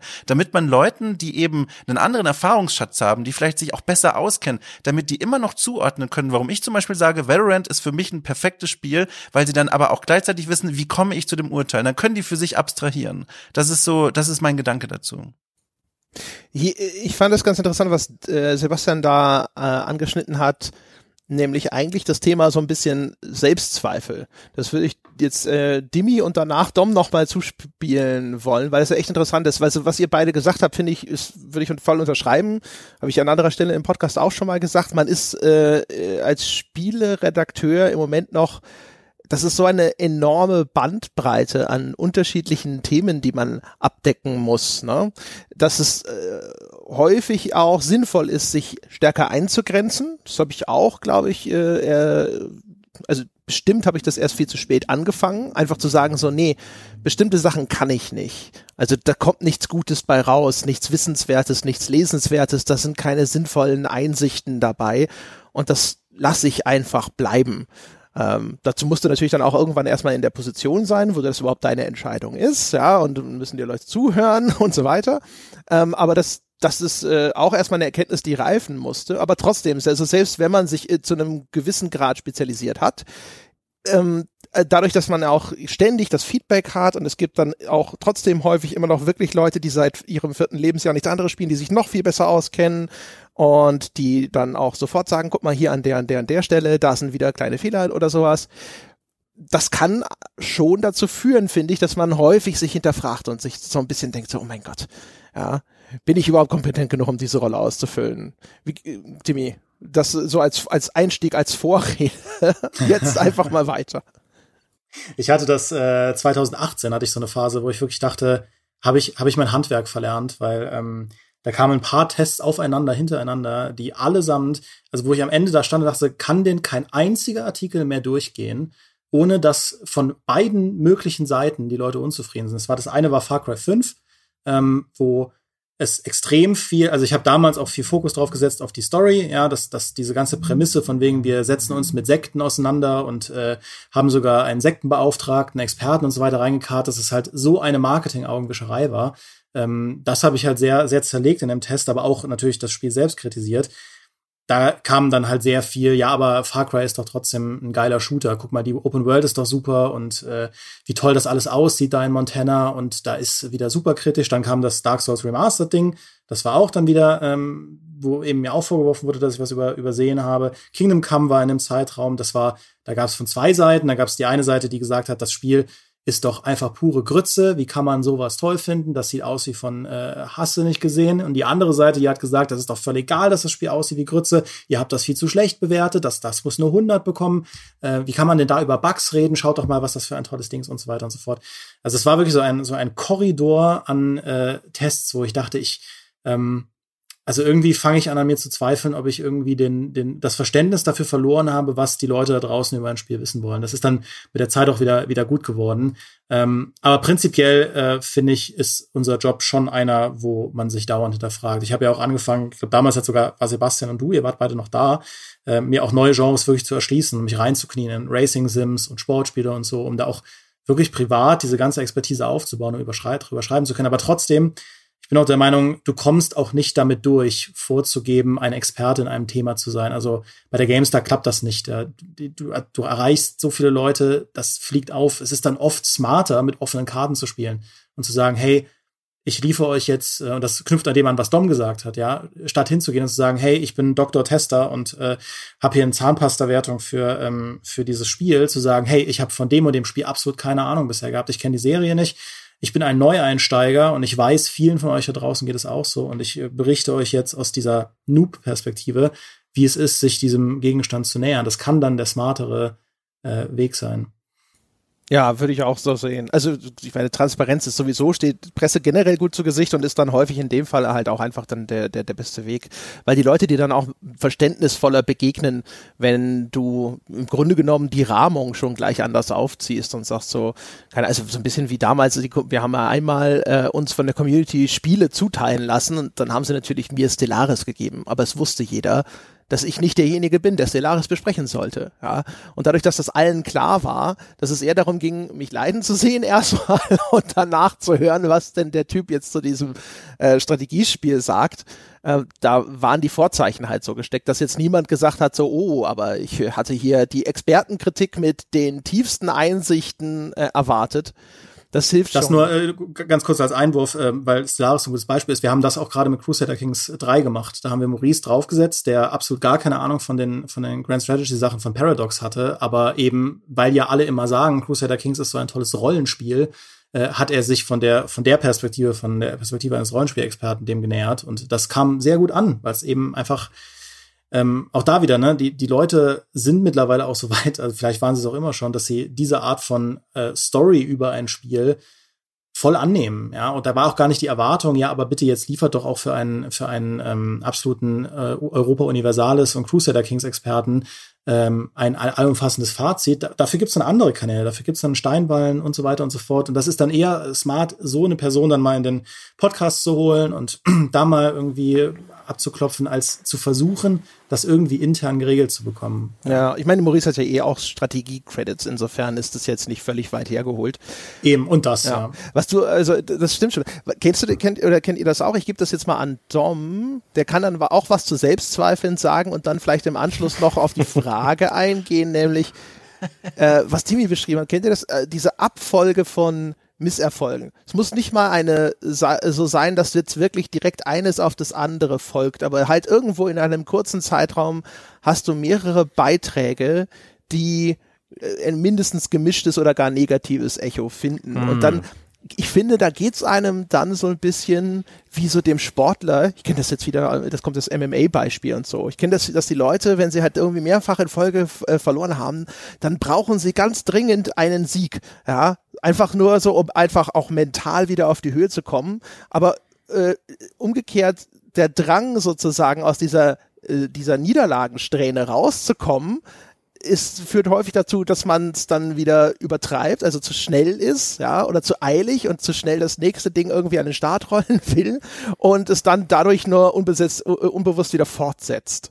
So. Und jetzt aber Dom. Ja, da hast du mir einen großen Kuchen hingestellt. Jetzt mal gucken, wo ich da zuerst abbeiße. Ähm, also ich fange mal, ich fange mal da an, äh, wo es mir am sinnvollsten erscheint. Also diese, diese, diese Gedanken, die Dimi da beschrieben hat, die ich übrigens sehr interessant finde. Äh, vielen Dank, dass du das hier so offen teilst mit uns allen und den, den 10 Millionen Zuhörern da draußen. Also wirklich ernsthaft. Ähm, die kenne ich auch. Ähm, tatsächlich habe ich da einen, einen relativ äh, für, rückblickend für mich spannenden äh, Wandel durchgemacht. Ich habe ja, ich komme ja ursprünglich von, von der Archäologie und sowas, also ganz weit weg, hier ganz viel akademische Schreiben und bla und bin dann in diese Spielebranche reingerutscht. Und am Anfang fiel mir das unheimlich leicht, weil ich war einer von diesen Menschen, wie wir alle ja irgendwie, die als Teenager schon ganz viel Spielezeitschriften gelesen haben, die auch von, die auch die Gamester schon lange immer gelesen haben, auch irgendwann mal Computerbildspiele versehentlich und sowas. Und das heißt, ich kannte ganz zu Beginn diese ganzen Floskeln, die man so, die man ja so zurecht verpönt. Und da fiel es mir erstmal sehr einfach, mich da einfach so zu bewegen. Ich konnte meine Tests schreiben, weil ich einfach im Grunde nur Strukturen wiederholt habe und Formulierungen wiederholt habe, die ich schon als Kind quasi aufgesaugt habe aus diesen Tests. Relativ schnell habe ich dann aber gemerkt, das macht mich weder glücklich noch äh, irgendwie befriedigt, sondern das macht mich im Gegenteil unglücklich. Ich habe das Gefühl, ich verstelle mich hier, ich mache etwas, was ich eigentlich gar nicht machen will. Und dann habe ich angefangen, ähm, vor allem als ich noch selbst angestellt war, ähm, Pitches zu machen. In Meetings habe ich gesagt, guck mal hier, wäre doch cool, mal über dieses und jenes zu schreiben. Und was mich meine komplette Zeit als Festangestellter begleitet hat, war, dass ich mit ganz, ganz, ganz vielen Absagen und Kritiken intern, aber auch extern immer umgehen musste. Und da habe ich gemerkt, oder habe ich mir zumindest damals gedacht, irgendwie scheine ich völlig out of touch zu sein mit dieser Videospielkritikwelt, weil alle meine Vorschläge offenbar scheiße sind. Alle gehen an dem vorbei, was entweder meine Vorgesetzten oder die Leute da draußen lesen wollen. Was mache ich falsch? Dazwischen gab es dann immer mal wieder ein paar Texte, die durchgekommen sind, wo mir aber das Feedback quasi auch äh, erstmal gesagt hat, so habe ich das gedeutet, da habe ich was falsch gemacht. Da ging es zum Beispiel darum, dass ich geschrieben habe in einer Kolumne, warum ich No Man's Sky, als es erschienen ist, für eine fantastische Spielerfahrung halte. Da ging es darum, dass ich geschrieben habe, warum ich For Honor sehr, sehr gerne mag. Da ging es in einem Artikel darum, warum ich glaube, dass es sinnvoll ist, dass Triggerwarnungen in Spiele durchaus wenigstens eine Überlegung wert sind.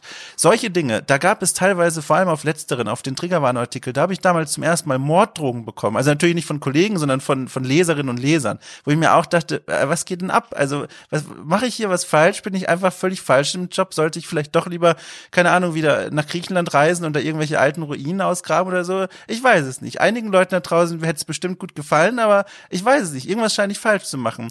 Und dann kam noch oben drauf, und das wissen, glaube ich, vor allem auch Hörerinnen und Hörer von The Pot, dass ich bei vielen Dingen einfach so eine, so eine komische Perspektive habe. Und die ist nicht aufgesetzt, sondern die ist mir halt einfach zu eigen. Also, dass ich Darkest Dungeon als Wohlfühlspiel beschreibe oder dass ich äh, den Spaß meines Lebens habe, wenn ich hier in Days Gone irgendwie durch den Wald spaziere und dem Regen zuhöre. Und da habe ich mir gedacht, daraus kannst du doch keine Spielekritik machen. Das, da lachen dich doch die Leute aus, wenn du über sowas schreibst und am Ende vielleicht sogar noch eine Wertung drunter hauen sollst. Und das alles wurde erst besser so langsam, als ich dann selbstständig wurde und dann quasi äh, mal die Möglichkeit hatte, diese ganzen Ideen in Pitches zu packen und die einfach mal an alle Menschen da draußen zu schicken. Und da habe ich dann gemerkt, nee, das ist einfach eine Form von Spieljournalismus, die in den in dem Korsett, in dem ich mich vorher bewegt habe, einfach nicht reingepasst hat. Und ähm, das hat quasi so lange gebraucht, bis ich dann gemerkt habe, ich habe bisher einfach nur den falschen Spielplatz bevölkert mit den Ideen, der auch völlig äh, berechtigterweise dort steht, wo er steht, aber ich brauchte einen anderen Spielplatz für mich.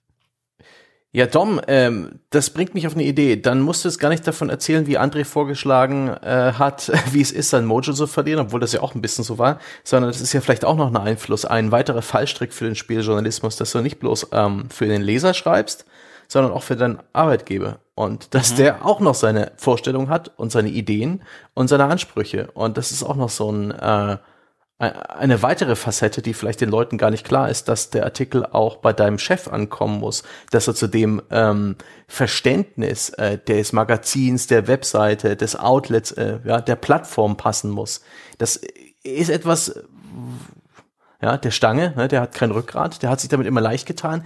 Aber äh, auch ich habe da lernen müssen, denn ähm, als ich damals für die für dieses Spielemagazin für Frauen ähm, Play Vanilla geschrieben habe, für die Play Vanilla, mhm. die gab's plus vier oder fünf Ausgaben lang und mein Gott, da habe ich, ähm, da habe ich wirklich, oder der Karin Oetzel auch eine fantastische Chefin gehabt, die auch wirklich ähm, was von ihrem Handwerk verstand und sich auch wirklich Zeit genommen hat, mehr als ich es gewohnt war, mir meine Artikel um die Ohren zu hauen. Das war schon fast auf gebauschem Niveau, wie sie da rot markiert zurückkam. Und äh, plötzlich war ich da mit meinem, mit, äh, mit meinen Instinkten, äh, mit, meinem, mit meinem Routinehandwerk da völlig fehl am Platze. Nichts, was ich am Anfang geschrieben habe, hat gepasst. Das waren alles, äh, ich habe Fragen beantwortet, die sie nicht hatte und die sie ihrer, die ihrer Meinung nach auch das Publikum nicht hatte. Und das war für mich so, das, das war, da war ich wie vor den Kopf gestoßen. Das war total krass.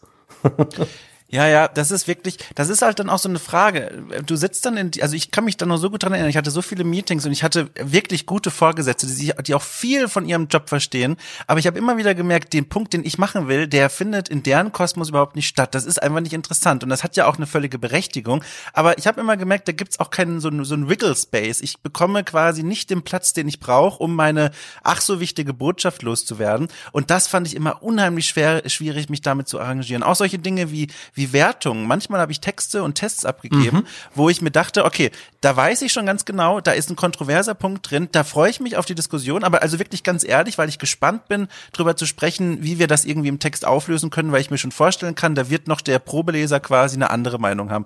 Aber was dann ganz oft zurückkam, war, vor allem bei so fachjournalistischen Zeitschriften, ähm, dass dann vor allem es eine Wertungsdiskussion gab, dass ich plötzlich mich wiederfand in einer, äh, also erbittert geführten Diskussion über alle möglichen Kanäle, ähm, ob da jetzt eine 86 oder eine 87 stehen kann. Und es gibt Kollegen, die brillieren in solchen Diskussionen und die ziehen daraus Lebensenergie und Kraft und gehen am Ende als gestählter und äh, weiserer Mensch vom Schlachtfeld.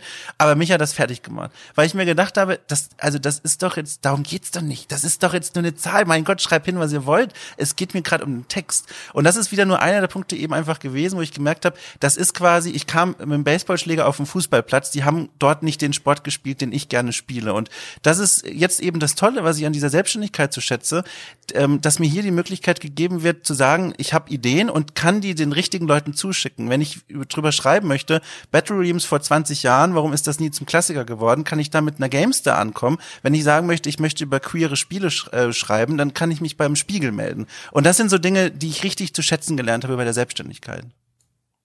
Ich äh, will kurz äh, eine Schleimerei einwerfen, äh, weil ich tatsächlich Dom mich an diesen ähm, Vorne-Artikel und den No Man's Sky-Artikel erinnere. Und ich fand die beide sehr inspirierend. Äh, mir, ging, mir ging es nämlich tatsächlich äh, ganz genauso bei Star Wars Battlefront, ja, als ich mir die äh, Vorwürfe der Unmoral vor äh, anhören musste von den Leuten da draußen, wie ich es wagen kann, so ein schändliches Machwerk äh, der, der grausamen ähm, Geldgier äh, nach Release noch weiter zu verfolgen. Und ähm, ich wusste, dass, also ich hatte im Kopf, dass du das damals bei For Honor, das hatte ja auch nicht den Shitstorm mit abbekommen, den Battlefront abbekommen hat, äh, aber No Man's Sky, ja, ähm, dass du das da, dass du da die Fahne auch hochgehalten hast, ohne das Spiel jetzt grundlos, also an, an den falschen Stellen zu verteidigen, sondern einfach zu sagen, ja, aber für mich steckt da etwas drin, was ich spannend und verfolgenswert äh, dafür halte. Und äh, bei, bei Battlefront war es ja dann auch so, dass dieses Spiel eine unheimliche Comeback-Story geschafft hat, ähm, ja, aber äh, also von daher das nur als kleinen Off-Topic-Einwurf. Äh, das äh, mich, mich hast du erreicht damit, ja. Ja, das ist ja schön. Aber da brichst du auch einen guten Punkt an, der ja auch zu unserem Job von uns allen dazu gehört, egal ob wir jetzt hier bei The Pod arbeiten oder bei Gamestar oder selbstständig sind. Dieses Feedback der Leute, das ist auch was, was man beim Schreiben der Texte oder beim beim Gespräch aufsagen immer auch schon im Kopf hat. Und ich glaube, wir alle kennen die Situation, wo wir denken, wenn ich das jetzt so sage oder so schreibe, dann wird es die und jene Reaktion geben. Sollte ich das nicht irgendwie ändern? Nicht im Sinne von ich lasse das raus, um das zu vermeiden, sondern wie kann ich das jetzt schon auffangen und wie kann ich jetzt schon damit irgendwie das abfedern, dass es am Ende eben nicht diesen Shitstorm gibt, sondern vielleicht ein bisschen kleineren Shitstorm. Und das formt ja am Ende auch die Dinge, die bei, die dabei herauskommen. Und ich muss sagen, mittlerweile ähm, ist das gar nicht mal so was Schlechtes. Empfinde ich das nicht als was Schlechtes, sich zu überlegen, wie könnten die Leute da draußen auf das Gesagte reagieren und wie kann ich damit jetzt schon umgehen, weil das oft dazu beiträgt, dass man sich nochmal auf eine ganz andere Art und Weise Gedanken um irgendeinen Kritikpunkt macht. Also wie gesagt, nochmal betonen, es geht nicht darum, dann zu sagen, den lasse ich raus, um das zu verhindern, sondern vielmehr, wie kann ich jetzt quasi schon das erahnen und meine, meine Argumentation so aufziehen, damit dieser Kritikpunkt gar nicht erst valide wird. Mhm. Wobei ich, wobei ich es auch, also ja, ich finde es aber durchaus auch gefährlich, weil ähm, das habe ich auch in diesem 2018er Jahr gemerkt, du irgendwann an einen Punkt kommen kannst, wo deine Tests mehr Verteidigungsschriften ja. werden für all, für all die möglichen Angriffsrichtungen, die da kommen können. Und das stimmt. Dann, dann bläst du das Ding auf und gerade online, ne, ähm, bläst du das Ding auf, so ein 20.000 Zeichen Ding, wo du eigentlich nur noch mit, einer, mit mehreren unsichtbaren Feinden äh, einen Boxkampf austrägst. Und das, also das musste ich tatsächlich irgendwann hinter mir lassen. Also ich musste mich da aktiv gegen entscheiden, das zu machen. Mhm. Und stattdessen zu sagen, ey, dann lebe ich halt mit den Leuten, die sich von Dark Souls PvP verarscht fühlen und in meinem äh, in meinem Text, in meinem Test halt nicht abgeholt. Das ist dann ähm, das, auch was André auch angerissen hat. Äh, da gehe ich dann auch hin und sage, ja, das ist aber einfach so eine kleine Gruppe. Das nehme ich jetzt einfach in Kauf. Das ist dann leider so. Ich kann es nicht jeder Person recht machen. Ich finde halt auch immer, es ist immer eine Frage, äh, erstens wann, also ich lehne es ja bekanntlich immer total ab, mich großartig über sowas zu informieren, bevor ich schon eine relativ feste eigene Meinung zu einem Spiel entwickelt habe. Ich lese da keine anderen Tests oder sonst irgendwas, bevor ich nicht eigentlich schon da sitze und sage, okay, ich bin soweit mit meinem Teil durch. Weil ich da immer Angst habe, dass das dann doch zu sehr durchfärbt. Das mag irrational sein oder nicht, aber das ist halt so ein, einfach so immer die Befürchtung dabei. Ähm, umgekehrt, ich habe da echt so eine ambivalente Meinung zu, weil umgekehrt ist es schon wirklich sinnvoll. Auch da wieder ist es mit Last of Us ist ein ganz gutes Beispiel. Ähm, da habe ich ja im Vorfeld schon mitbekommen, dass es eine Kontroverse gibt rund um die Handlung und dann habe ich die ganzen Leaks natürlich gemieden, wie der Teufel des Weihwasser und wenn man es dann aber spielt, dann ist einem schon relativ klar, worum es wahrscheinlich ging. Und dann kannst du dir das im Nachgang anschauen und dann siehst du da die Diskussion und dann ist es schon ganz gut, wenn du dann siehst, was waren denn tatsächlich diese heiß diskutierten Punkte, damit du darauf dann eingehen kannst und sagen kannst, okay, das ist meine Perspektive darauf. Äh, in vielen Fällen meiner Meinung nach ein bisschen viel äh, heiße Luft sozusagen oder eine unnötig äh, energisch und ernst geführte Diskussion an einigen Punkten, nicht unbedingt an allen. Ähm, da finde ich es dann halt ganz wertvoll, weil ansonsten manche Sachen, an denen sich sowas dann entzündet zum Beispiel, das wäre dann wieder so ein Fall von, da hätte ich mich verschätzt, da hätte ich gar nicht damit gerechnet, dass Leute da so drüber ausflippen könnten. Ähm, das ist dann halt ein bisschen, ulkig sozusagen für mich, wo ich dann denke so, ach, guck mal, okay, wusste nicht, dass das eine große Nummer ist, aber gut zu wissen, dann kann man dazu auch nochmal zwei Sätze verlieren und in dem Fall ist es dann sinnvoll und umgekehrt, wie gesagt, manchmal sitze ich dann immer da und habe immer zu viel Angst, dass das dann dazu führt, dass man dann wieder doch denkt, so, ja, ach, hm, dann fängst du ja an, dich zu hinterfragen. Ja, vielleicht, aber alle finden es toll. Wie, wieso ist denn deine Meinung? Wieso weicht sie von einem Konsens ab? Jetzt, äh, ne, fiktives Beispiel sind wir inzwischen, nicht mehr bei Last of Us. Solltest du doch nochmal drüber nachdenken? Ja, also ich wenn man mich fragen würde, ich würde immer glauben, dass ich da inzwischen ganz gut gestählt bin, mich nicht davon beeinflussen zu lassen. Aber als Vorsichtsmaßnahme würde ich mich trotzdem davon fernhalten immer. das ist ganz witzig, dass wir, äh, wir, wie wir es jetzt bei The Pod Spiele Kritik betreiben, und zwar, dass wir Spiele meistens also wirklich in den allermeisten Fällen erst nach Release kaufen und dann gemeinsam mit dem Rest der Welt spielen.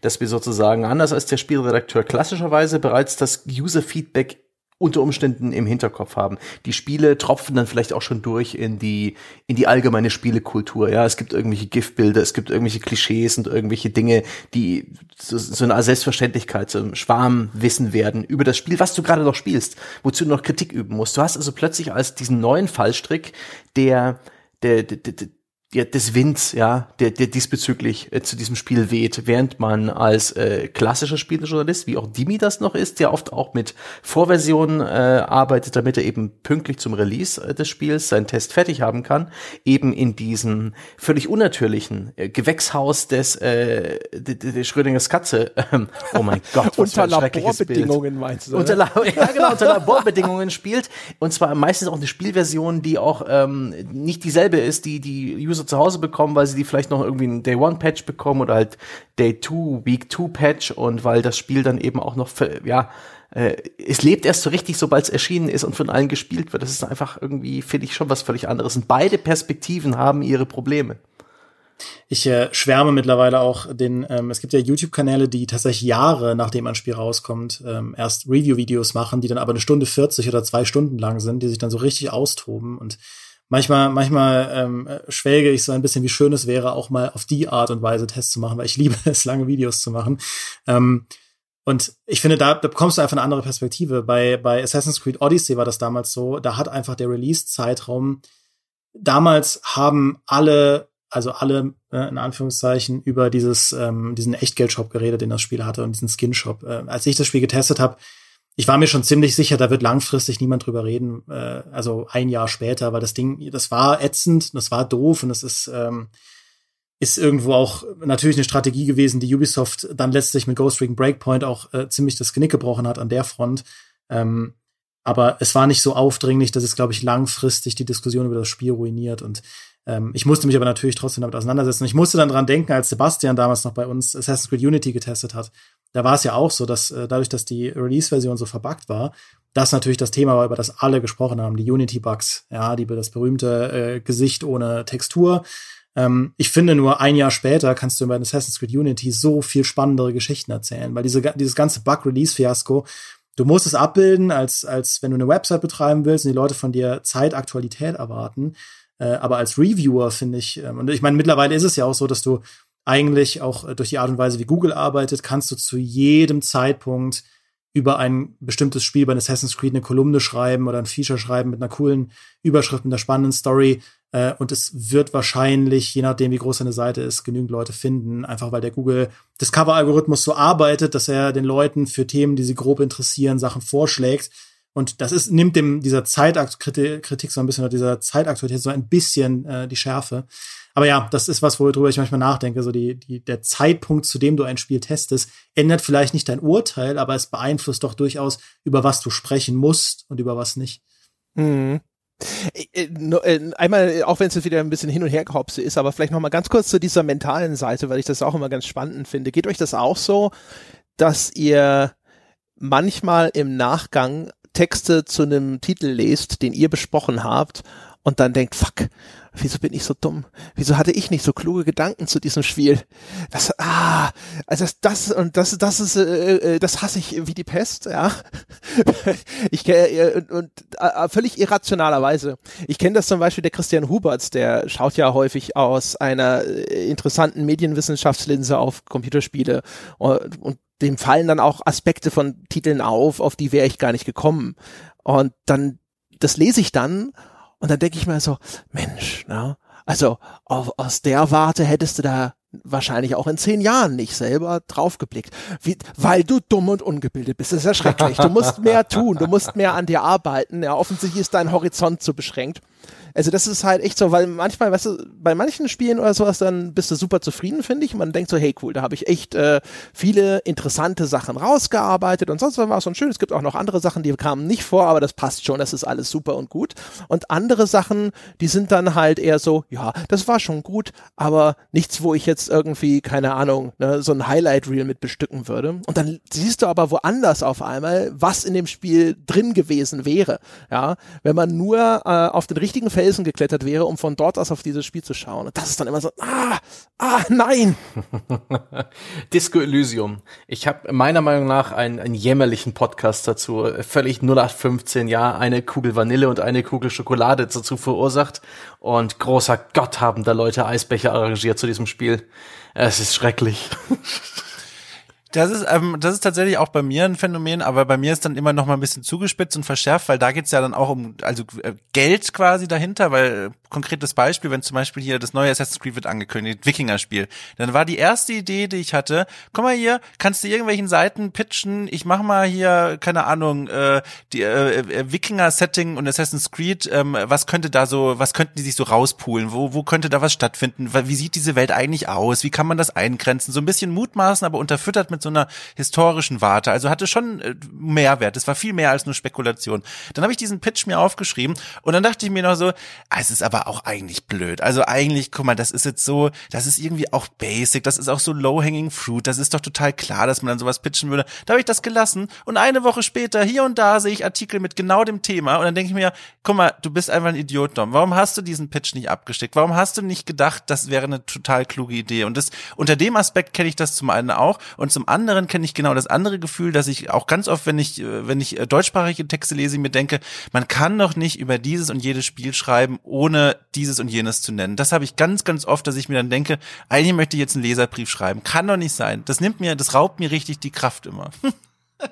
Ich kenne tatsächlich, ich kenne tatsächlich auch die die die die zweifelnde Perspektive. Äh, deswegen meistens, wenn ich irgendwie einen Test veröffentliche, schaue ich mir auch erstmal äh, nicht das Umfeld an, ähm, ja. weil ich einfach froh bin, dass ich es hinter mir habe und äh, erstmal schauen will, wie das Ding, was ich geschrieben habe, für sich genommen da steht. Und dann nach einer Weile gucke ich dann mal links und rechts, was haben denn die anderen für Punkte entdeckt ähm, oder für vertiefende Sachen. Aber ich habe letztens auch eine äh, Hirnschulung gemacht, ja, ähm, bei der Bayerischen Akademie der Presse, weil äh, mein Team dachte, dass ich wahrscheinlich eine Hirnschulung brauche. Eine Hirnschulung? Ähm, nein, aber ja, tatsächlich ging es darum, äh, um gehirngerechtes Schreiben, also darum, wie ähm, wie unser Gehirn Informationen wahrnimmt und wie auch Aufmerksamkeit im Gehirn das, funktioniert. Das war aber ein großes ähm, Missverständnis, wenn das dann in der Redaktion, ach, das war gemeint, das war eigentlich nicht die Hirnschulung, zu der wir dich schicken ja. wollten. Da habe ich schön als letzter gelacht, ja. Nein, Quatsch. Ähm, das war natürlich, äh, war natürlich Kalkül, ja, das, äh, wir wussten ja, was das ist. Aber auf jeden Fall, ähm, da meinte der, der ähm, Trainer auch, dass äh, diese Art von Zweifeln, ja, auch dass man zurückblickt auf seine eigenen Werke von vor einem Jahr oder zwei Jahren, selbst wenn man schon sieben, acht, neun, zehn Jahre in der Branche arbeitet äh, und auch das, dass man äh, links und rechts nicht schauen will, was die anderen dazu machen. Das zeichnet einen äh, einen guten Journalisten, eine gute Journalistin aus, äh, weil man dann permanent bemüht ist, es besser zu machen. Äh, und äh, von daher, das habe ich als sehr, sehr positiven äh, Ritterschlag mitgenommen. Ah, oh, siehst du, also sind all unsere Selbstzweifel eigentlich eine Auszeichnung. Schön. Und der kannte sich mit Gehirn aus, deswegen hat er recht, ja. Das muss ja so sein. Ja, sonst ja, darf der ja keine Hirnschulung machen. Ja. Das ist ein Experte für Gehirne.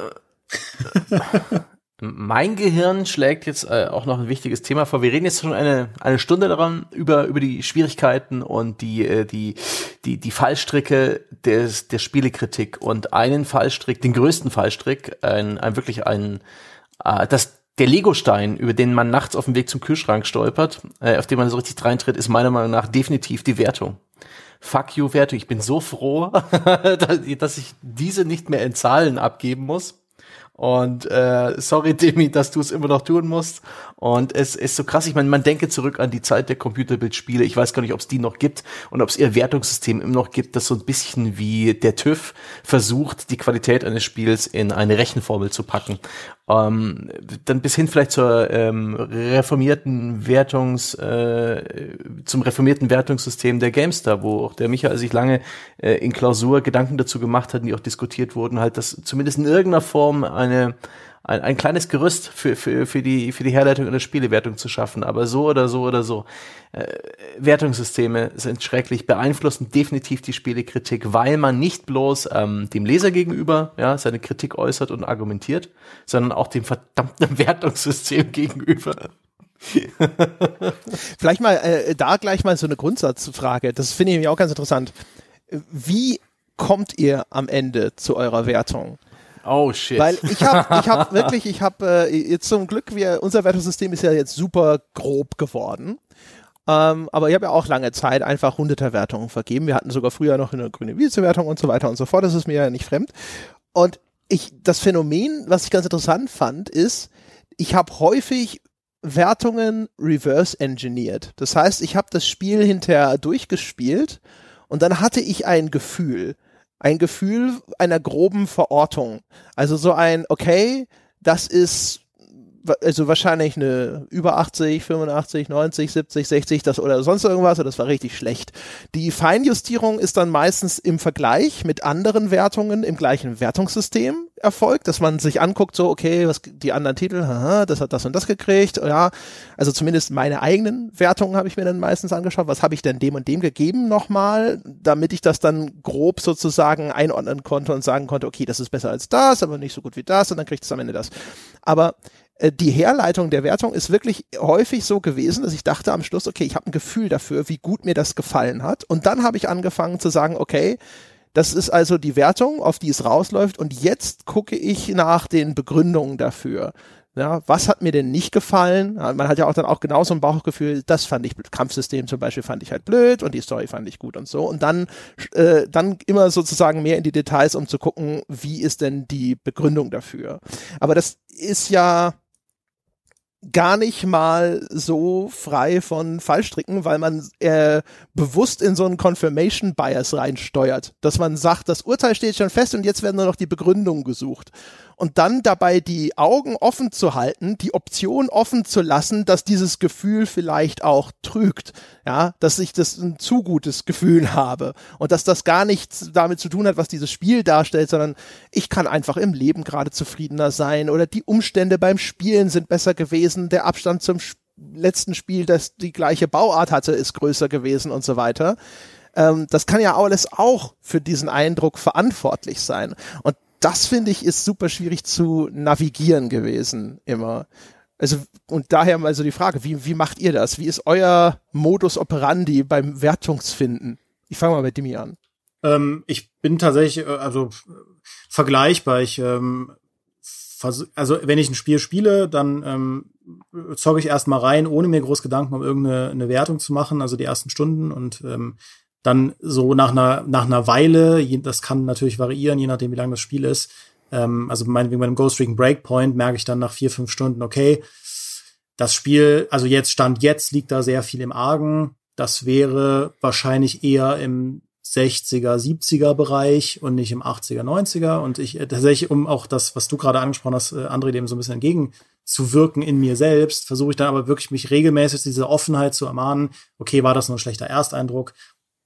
Du hast es jetzt nochmal weitergespielt. Oft, wenn ich auch zum Beispiel eine Nacht drüber schlafe, bin ich am nächsten Morgen dann, logischerweise geht man halt wieder frischer ran und ist mal ein bisschen offener, ein bisschen, ein bisschen äh, wohlwollender.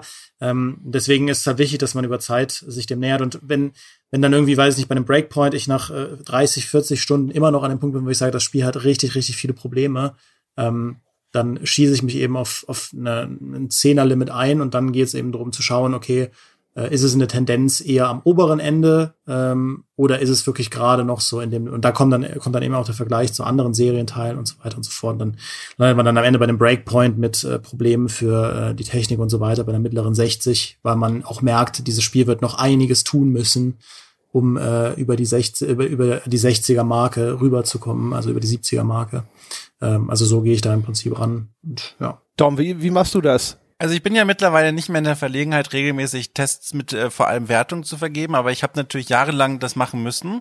Ähm, vielleicht ganz grundsätzlich, bei mir, für mich ist die Wertungsvergabe immer sehr eine unbeliebte Sache, weil erfahrungsgemäß ist das eine, eine Zuspitzung von einer Kritik oder von einem Test, die immer viel zu viel Aufmerksamkeit auf sich zieht. Ganz oft habe ich miterlebt, auch bei eigenen Tests, dass am Ende der Diskussion sich alle um diese, um diese, um diese schlimme Zahl treten und nicht um die Inhalte von dem, was ich eigentlich geschrieben habe. Also da ging es dann ganz oft darum zu überlegen, entweder hat den Leuten die Zahl selbst nicht gefallen oder sie haben gesagt, na gut, im Text hat er aber das und das geschrieben, wie ergibt sich denn daraus die diese und jene Zahl. Also das war eine Art von Spieldiskussion, die halt einfach, das halt einfach Blödsinn. Und die, deswegen mag ich grundsätzlich diese Zahlenklöpperei nicht, weil die, finde ich, von einer, von einer sinnhaften äh, ähm, ähm, Bewertung, von einer sinnhaften Kritik wirklich ablenkt. So, that said, ist ja trotzdem der Fall, dass ich dann an Orten gearbeitet habe, wo eine Wertungsskala existiert hat. Da hatte ich immer das grundsätzliche Problem, also nicht das Problem, dass ich keine Vorstellung davon hatte, wie ich ein Spiel auf einer Wertungsskala einordne. Das auf gar keinen Fall. Das Problem war nur, dass ich festgestellt habe, und das ist ja auch äh, ein offenes Geheimnis aus verschiedenen Gründen, dass diese Wertungsskala halt lange nicht so offen ist, wie sie vorzugeben scheint. Also nur weil es eine 100er-Skala meinetwegen gibt oder ein 10-Punkte-System, heißt das ja noch nicht, und es ist ja jetzt nichts, keine Neuigkeit, die ich hier mitteile, dass diese Skala auch voll ausgenutzt wird. Das hat verschiedene Gründe, die müssen wir jetzt hier nicht breit treten, aber die Fakt ist, dass diese Wertungsskala in der Praxis ähm, bestimmte Hotspots hat, sage ich mal, die besonders häufig benutzt werden. Und da habe ich gemerkt, ich tue mich unheimlich schwer, meine Bauchwertung, die ich immer relativ schnell entwickle, auch heute noch, obwohl ich das längst nicht mehr machen muss, auf dieses Zahlenfeld irgendwie zu vereinen. Also ein Beispiel aus meiner Vergangenheit zum Beispiel, wenn sich noch jemand dran erinnern kann, ähm, Infamous Second Son, so ein komisches Halb-Open-World-Spiel mit einem Typen, der Superfähigkeiten hat. Ich weiß nicht, ob das hier noch jemandem was Ja, sagt. Sebastian das habe ich gespielt. Bitte was? Sebastian kennt Ja. es, das ist ein Sucker Punch Spiel. Die, Natürlich, ein Sucker. Ja, Sucker Punch. Spiel. Die, Ja. Das war gut, das hatte eine tolle Beleuchtung. Mir hat das Ja, durchaus geil. gefallen. die, sie baden gerade ihre Hände drin, möchte ich sagen, weil wir spielen ja gerade das neueste Sucker Punch Spiel mit Ghost of Ja, Tsushima. Ja. Richtig, genau. Guck mal, dann habe ich das gespielt und habe mir gedacht, so, das ist für mich äh, maximal eine 60. So, ich Wow. finde das Spiel furchtbar auf ganz viele Arten und Weise und das Wichtige ist, ich konnte das auch begründen. Ich hatte das Gefühl, ich kann das auf eine Weise argumentativ begründen, dass selbst ein Leser, der mir nicht zustimmt, völlig verstehen und einordnen kann, wie ich zu dieser Wertung komme. Die Wahrheit war dann natürlich, das wurde mir auf gar keinen Fall gestattet. Es musste dann irgendwie in einer Relation stehen zu dem, was vorher schon an vergleichbaren Titeln er- erschienen ist und so weiter. Das heißt, meine Erfahrung mit diesen Wertungsgefügen ist, ich bilde mir recht schnell eine Meinung und habe auch ein Bauchgefühl, selbst in einer Zeit jetzt, wo das gar nicht mehr von mir verlangt wird, aber die, die, die Berufsrealität quasi, die ist so, dass ich einfach keinen Weg finde, das einigermaßen ohne Zähneknirschen mit, äh, mit den Anforderungen dann zu vereinbaren, dass es dann eben heißt, das muss aber mindestens in diesem oder jenem Bereich sich befinden, weil man das nicht machen kann. Und obendrauf kommt noch, bevor, bevor, bevor es gleich hier weitergeht, obendrauf kommt noch ein weiterer wichtiger Punkt, dass für mich, und da kommt so ein bisschen der Aspekt Gewichtung rein, Dinge in eine Wertung einfließen würden, die von, von, von den, von vor allem der Fachpresse oft gar nicht als so ein valider Kritikpunkt geteilt wird, der tatsächlich in diese Spielwertung mit einfließt. Ich nehme jetzt mal ein Beispiel, das mir als allererstes einfällt, da werden jetzt wieder einige da draußen aufstöhnen, aber ist mir egal, ich bin Kummer gewohnt. Äh, anno 1800, Das ist so Moment, nah Achtung, an eine, das ist ein richtiger. Rant hier. Ja, jetzt pass auf. Anno 1800 Sklaverei, ihr habt's geahnt. Einfach jetzt nur ein Beispiel, das mir eingefallen ist. Wenn ich Anno 1800 getestet hätte für die GameStar, ein, das ist ein Traum-Szenario, äh, das so niemals stattfinden wird, ist auch völlig in Ordnung. Aber wenn ich das getestet hätte, hätte ich gesagt, so, das kriegt von mir eine deftige Abwertung, weil es dieses wichtige Thema aus dem Setting rausnimmt und die Entwickler auch noch so frech sind zu lügen und zu sagen, das hat damals nicht mal eine Rolle gespielt in unserem historischen Setting. Das finde ich so frech und so falsch, das hätte ich knallhart abgewertet mit meinetwegen, keine Ahnung, zehn Punkten oder was, ist mir auch egal. So, und ich weiß ganz genau, kein Magazin dieses Landes hätte mir das erlaubt. Und das ist der Punkt, wo ich dann sage, das ist einfach nicht meine Art, äh, wie ich diese Texte schreibe. Das heißt nicht, dass ich sage, das ist jetzt völlig blödsinnig, das kann man nicht machen und so. Diese Tests haben auch ihre Daseinsberechtigung, aber das ist nicht mein Stück vom Kuchen, den ich gerne esse. Da ist schon, da ist Emotion in deiner Stimme, Tom. Ja, ist das, aber- äh, aber keine- hat, also hat sich da, hat sich das in dein Herz gefressen? Es ist einfach, also ich will das nochmal betonen, es ist, äh, das hat jetzt auch nicht damit zu tun, dass ich das irgendwie nochmal weichspielen möchte, was ich gerade gesagt habe, aber das hat ja alles eine Daseinsberechtigung. Ist ja in Ordnung, dass sich die Skala da irgendwie eingependelt hat und dass dass das dafür dann keine Abwertung gibt. Aber das ist einfach nicht meine Vorstellung davon, wie man so eine Wertungsskala einsetzen könnte. Stellt euch mal vor, Ubisoft bringt so ein Spiel raus, anno 1800, und bekommt meinetwegen jetzt von GameStar, ist ein gutes Beispiel, weil die eben so das größte vielleicht und einflussreichste Magazin in der Hinsicht sind. Und GameStar sagt knallhart, nö, guck mal hier, ihr hättet von uns eine 85 bekommen, was weiß ich, aber ihr habt euch da so frech um dieses Thema gedrückt und ihr habt uns da mehrfach angelogen in Interviews und deswegen kriegt ihr von uns 15 Punkte Abzug. Da könnt ihr euch mal vorstellen, was dann da Gespräche bei, bei Ubisoft losgehen würden, dass sie überlegen würden, okay, entweder wir setzen die unter Druck oder wir überlegen uns, wie wir das in Zukunft anders lösen können. Und das hat so eine Macht und das wird leider nicht genutzt und das finde ich schade. Wisst ihr, was, was ganz interessant ist an dem, was Dom gesagt hat, ist, ich glaube, was ja eigentlich auch ein Problem ist, ist, es gibt häufig eben nur eine Wertung. Es gibt häufig verschiedene Meinungskästen und so, aber dann trotzdem nur eine Wertung. Das hat sehr häufig sicher auch einfach technische Gründe, ne, dass die Redaktionssysteme gar nicht darauf ausgelegt sind, zu sagen, es vergeben irgendwie drei Leute ihre Wertung, abgesehen davon auch, dass das Publikum häufig eine eindeutige Aussage will und nicht drei. Ja, wobei man könnte das so vermittlungsmäßig machen und das dann mitteln, aber dann würden wieder die Leute sagen, wieso wird das nicht jedes Mal so gemacht? Das, diese Wertung wird nur von einem vergeben, die nächste von dreien und gemittelt und so weiter. Es muss doch irgendeine Art von Normierung geben. Aber als ich Dom so zugehört habe und vor allem auch anhand der Werf dieses Vortrags, habe ich sofort gedacht so, das ist doch bestimmt der viel interessantere Arnold-Test. Jetzt mal ungeachtet der Tatsache, ob man der Position zustimmt, ob man der Meinung ist, ist es richtig, das Spiel dafür abzuwerten. Aber es kann mir jedoch keiner erzählen, dass das nicht erheblich interessanter zu lesen wäre, als der x-te Test, der sich damit beschäftigt, ob jetzt die äh, Build-Chains, also diese ganzen äh, Bauabläufe dieses mhm. Mal irgendwie total interessant miteinander verschränkt sind oder ob irgendwie der Kopierschutz wieder Schweine produziert. Haha, erinnern wir uns noch alle dran. Ne? Ähm, und ich glaube, es gäbe eine größere Freiheit, das zuzulassen, wenn es nicht immer nur die eine Wertung gäbe, sondern wenn man sagen würde, mhm. das ist jetzt hier, das ist die Wertung von Dom, und dann gibt's halt aber auch noch eine Wertung von X und eine Wertung von Y. Und die kommen vielleicht zu einem anderen Urteil und vielleicht wissen die von dem Test von Dom und nehmen darauf Bezug und müssen dann ihrerseits vielleicht erklären, warum sie der Meinung sind, dass sie das, äh, dass sie das nicht in ihre Wertung einfließen lassen und so weiter und so fort. Das ist ja schon ähm, etwas, da wird ja auch ein bisschen Gold auf der Straße liegen gelassen. Oder ja, und vor allem ist das auch ein Weg, der sich schon längst verbaut hat. Also das ist ja, du hast ja selber gesagt, das kann man ja heute gar nicht mehr machen, weil die Leute, vor allem jetzt vom Fachjournalismus, aus der Tradition gewohnt sind, am Ende steht eine Zahl drunter. Und das ist die Zahl, die ist gültig. In irgendeiner Art und Weise sagt die was über das Endprodukt aus. Und da sieht man ja sogar, das zieht ja sogar solche Züge, dass man in den Meinungskästen, die ja vor allem bei großen Spielen dann existieren, dass man sagt, keine Ahnung, wenn jetzt zum Beispiel Cyberpunk rauskommt, da wird ja nicht nur ein Haupttester sein, egal bei welcher Seite jetzt bei der Fachmagazinpresse, da wird nicht nur ein Haupttester Haupttester sein, da wird es den Haupttester geben, dann vielleicht noch zwei, die sich auch mit diesem Spiel auskennen und es einige Zeit gespielt haben. Und da kann ja auch keiner dann in diesem Meinungskasten schreiben, so, ich fand's scheiße. Also wenn zwei der Tester sagen, das waren geniale Open World Cyberpunk Erfahrungen, mein Gott, ich hab's nackt gespielt, so geil war das. 95, wenn nicht sogar 100, meinetwegen, keine Ahnung, kann ja nicht der dritte im Meinungskasten schreiben, also ich fand's scheiße. Ich finde das Spiel sexistisch, ich finde das Spiel langweilig, hat ein schlechtes Pacing, ich werde es nie wieder anfassen, der Test war für mich mich eine Qual. Das wird ja niemals stattfinden. Und das ist ja auch dieses eine Problem.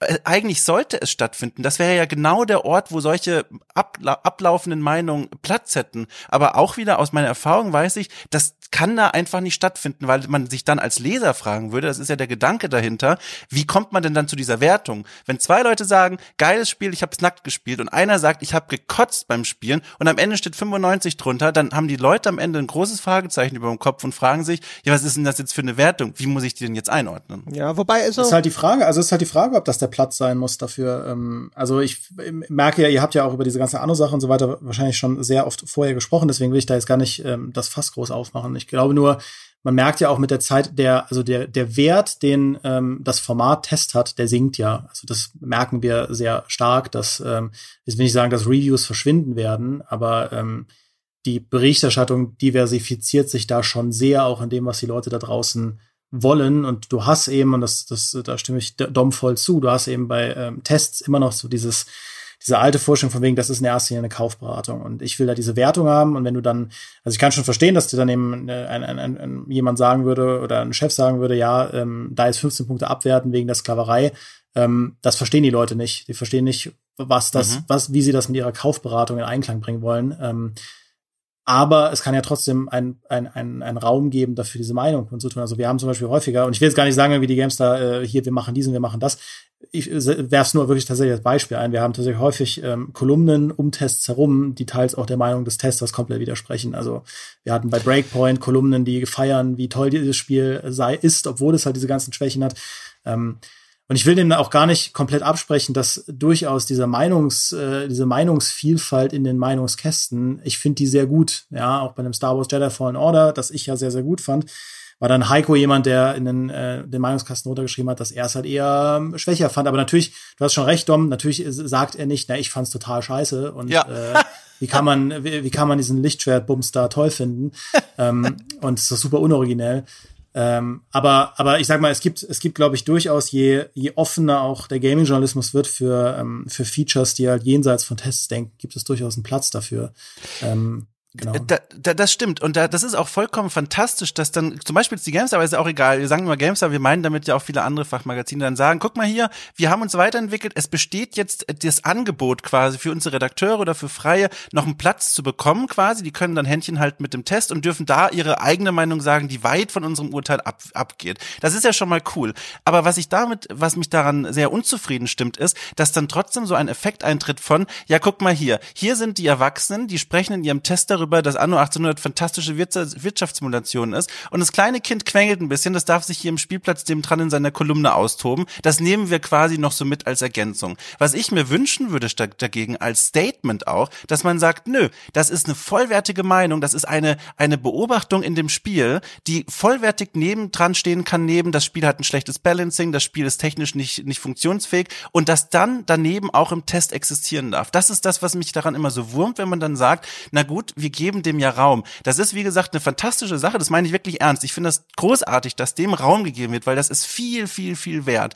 Aber was ich mir wünschen würde, auch als Signal, dass das gleichberechtigt im Test existieren darf, dass das direkt daneben stehen darf im Text. Und das ist das, was, was halt fehlt einfach. Eine Kleinigkeit noch am Schluss, weil sie auch vorhin am Rande aufgetaucht ist bei etwas, das Sebastian gesagt hat, das fand ich auch cool. Da können, können wir hier auch nochmal sozusagen ganz offen aus unserer Seele plaudern, weil Silber hatte vorhin das Ding reingebracht, was man aufpassen muss mit, ich äh, nenne es jetzt einfach mal so Poser-Inhalten. Also entweder die, mhm. die, der Absatz oder die Information, die man aufwendig recherchiert hat, ja, die, yep. der Fuck it, das war viel Arbeit und ich werde es euch jetzt verdammt nochmal erzählen, Absatz, ja. das ist so, das ist, finde ich, immer eine Gefahr. Man hat irgendwo viel Zeit investiert. Man merkt schon hinterher so, ja, passt jetzt vielleicht gar nicht mehr so gut rein. Andere Dinge sind wichtiger, aber das war echt aufwendig und ich verlange, dass sich diese Arbeit jetzt irgendwie auszahlt und das wird jetzt gefälligst, werde ich Ihnen jetzt diese Information in den Hals stopfen, ob Sie wollen oder nicht. Oder umgekehrt, äh, dieses, ich möchte demonstrieren, was für eine coole Sau ich bin. Ja, also das, da, das war ja das, was er selber so ein bisschen am Rande erwähnt hat, so nach dem Motto, ich möchte eindeutig irgendwie schon im Text niederlegen, wie ich, dass ich das durchgespielt habe. Deswegen erwähne ich irgendwas über das Ende. Genauso gibt es das auch als den Fall von ich will äh, Expertise demonstrieren und erwähne deswegen irgendwas ganz Spezielles oder ich möchte demonstrieren, wie aufmerksam ich bin und deswegen äh, wird irgendein kleines, fitzeliges Detail nochmal ausgeführt. Es sind bestimmt Sachen, derer ich mich im Laufe meiner Karriere auch immer wieder schuldig gemacht habe. Zu einem gewissen Grade ist es auch gar nicht mal so verkehrt aus der reinen Journalistenperspektive. Das ist so ein bisschen wie der Spiegel, wenn er bei seiner Reportage immer schreibt 9.48 Uhr. Herr Meier betritt das Büro, ja, weil das, das dieses Gefühl einer totalen Akribie vermittelt, ja, bis mhm. auf die Minute genau wurde hier recherchiert. Die wissen, Herr Meier ist nicht um 9.49 Uhr ins Büro gegangen. Ah, ah, ja. Diese Art, dieser Grad von Präzision ist hier am Werk. Und genauso kann es äh, für dich als Journalisten durchaus sinnvoll sein, sowas einzubauen. Der Mehrwert ist halt eigentlich mehr oder weniger allein aber auf deiner Seite, nicht auf der Seite des Users. Der soll damit ja eigentlich nur manipuliert werden, um ja. Vertrauen aufzubauen. Alle sieben Jubeljahre passiert's, da kannst du beides tun. Kannst du sowas sagen wie, und äh, ja, wenn ihr jetzt Bock auf das Spiel habt, denkt dran, macht unbedingt all die irgendwie Nebenaufgaben von dem blonden Typen, Zwinker, Zwinker. Ihr werdet euren Spaß haben mit der Belohnung oder sowas. Dass man auch gleichzeitig, ne, äh, aus seinem tiefen Wissen, aus seiner Akribie auch noch irgendwie sowohl den Flex als auch einen Hinweis ein, ein, ein, ein Kundendienst ja, genau. kann. Oh Information, ja, und sozusagen. Wir sind doch hier Dienstleister, ja, ach Gott. Win-win sozusagen. Aber jetzt so hier zum Abschluss, ja. Äh, Dimi, fang du an, danach Dom, ja, was sind eure, was sind eure, eure Flexes, ja? Kennt ihr das? Also ich glaube tatsächlich, ich glaube tatsächlich, ich kenne es ja, ähm, aber ich glaube tatsächlich, dass es wirklich auch ein, ein, sinnvolles Mittel sein kann, um eben Vertrauen aufzubauen mhm. und dass dieses Vertrauen auch super wichtig ist. Also gerade, äh, das merkst du ja immer mehr, dass Leute sehr nach dieser Art von Bezugspunkt auch suchen, dass sie wissen, okay, das ist eine Person, die dieses neue Star Wars Spiel spielt, die hat Battlefront 400 Stunden gespielt und die, ähm, da habe ich nämlich äh, just gerade gemacht.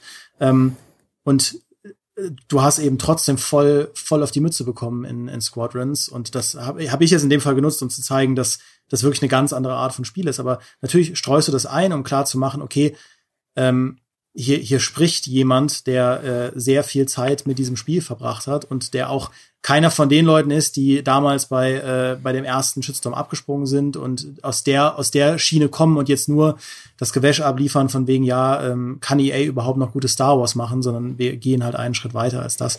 Ähm, also ich finde, es ist halt sehr oft sehr oft sinnvoll. Ähm, gleichzeitig äh, finde ich es oft schmerzhaft, wenn, wenn du dann eben diese Passagen hast, wo du sagst, okay, da ist jetzt echt viel Mühe reingeflossen. Ich habe mir jetzt extra diese ganzen Sachen im Spiel mitgeschrieben. Ja, ich habe denn bei Call of Duty den Waffenscreen äh, abgeschottet auf dem Event, äh, gescreenshottet, um jetzt jede einzelne Waffe schon rausschreiben zu können. Aber für einen eigentlichen Text ist das völlig belanglos. Also selbst für einen Kasten, du kannst einen Kasten machen und dann diese Bezeichnungen dahin schreiben. Aber du hast eigentlich nichts Wesentliches zu Habe ich gemacht damals, auf zwei Seiten. Zu Call of Duty Modern Warfare 2, Doppelseite ja. Waffenkasten. Ne? Na, als ausgelagerten Artikel, als ausgelagerten Artikel suchen das die Leute, aber machst einen, heutzutage machst du einen eigenen Artikel drauf, alle Waffen von Call of Duty und äh, das Ich habe damit äh, tote Bäume, ja Papier. Ähm, dafür wurde Natur zerstört, äh, dass ich äh, diese Hybris ähm, zu, zu in den Druck gebracht habe. Ich, ich werde bis heute manchmal nachts wach und denk drüber nach. Also da sind, das sind zwei äh, große unterschiedliche Fragen für mich. Dieses Flexing, das ist mir so hart zuwider. Also ich verstehe, warum man das macht, aber das, da, ich hasse das wie die Pest, weil das eine Art von Gatekeeping ist, die den Text am Ende schlechter macht. Ich mag das überhaupt nicht. Ich verstehe, wie gesagt, warum man das macht, aber ich habe das immer gehasst. Ähm, ich weiß auch noch, es gab einige Stationen in meiner Karriere, wo von mir das verlangt wurde, tatsächlich, wo Texte am Ende nochmal aufgebohrt wurden und man quasi an diesen wunden Punkten dann gesagt hat, hier, packst jetzt dein Wissen rein und hier, den Screenshot nimmst du raus und packst einen stattdessen vom letzten Bildschirm rein, damit die Leute auch wissen, der hat's durchgespielt. Ob das ein Spoiler ist, ist egal. Hauptsache die Leute wissen, du bist hier der Experte.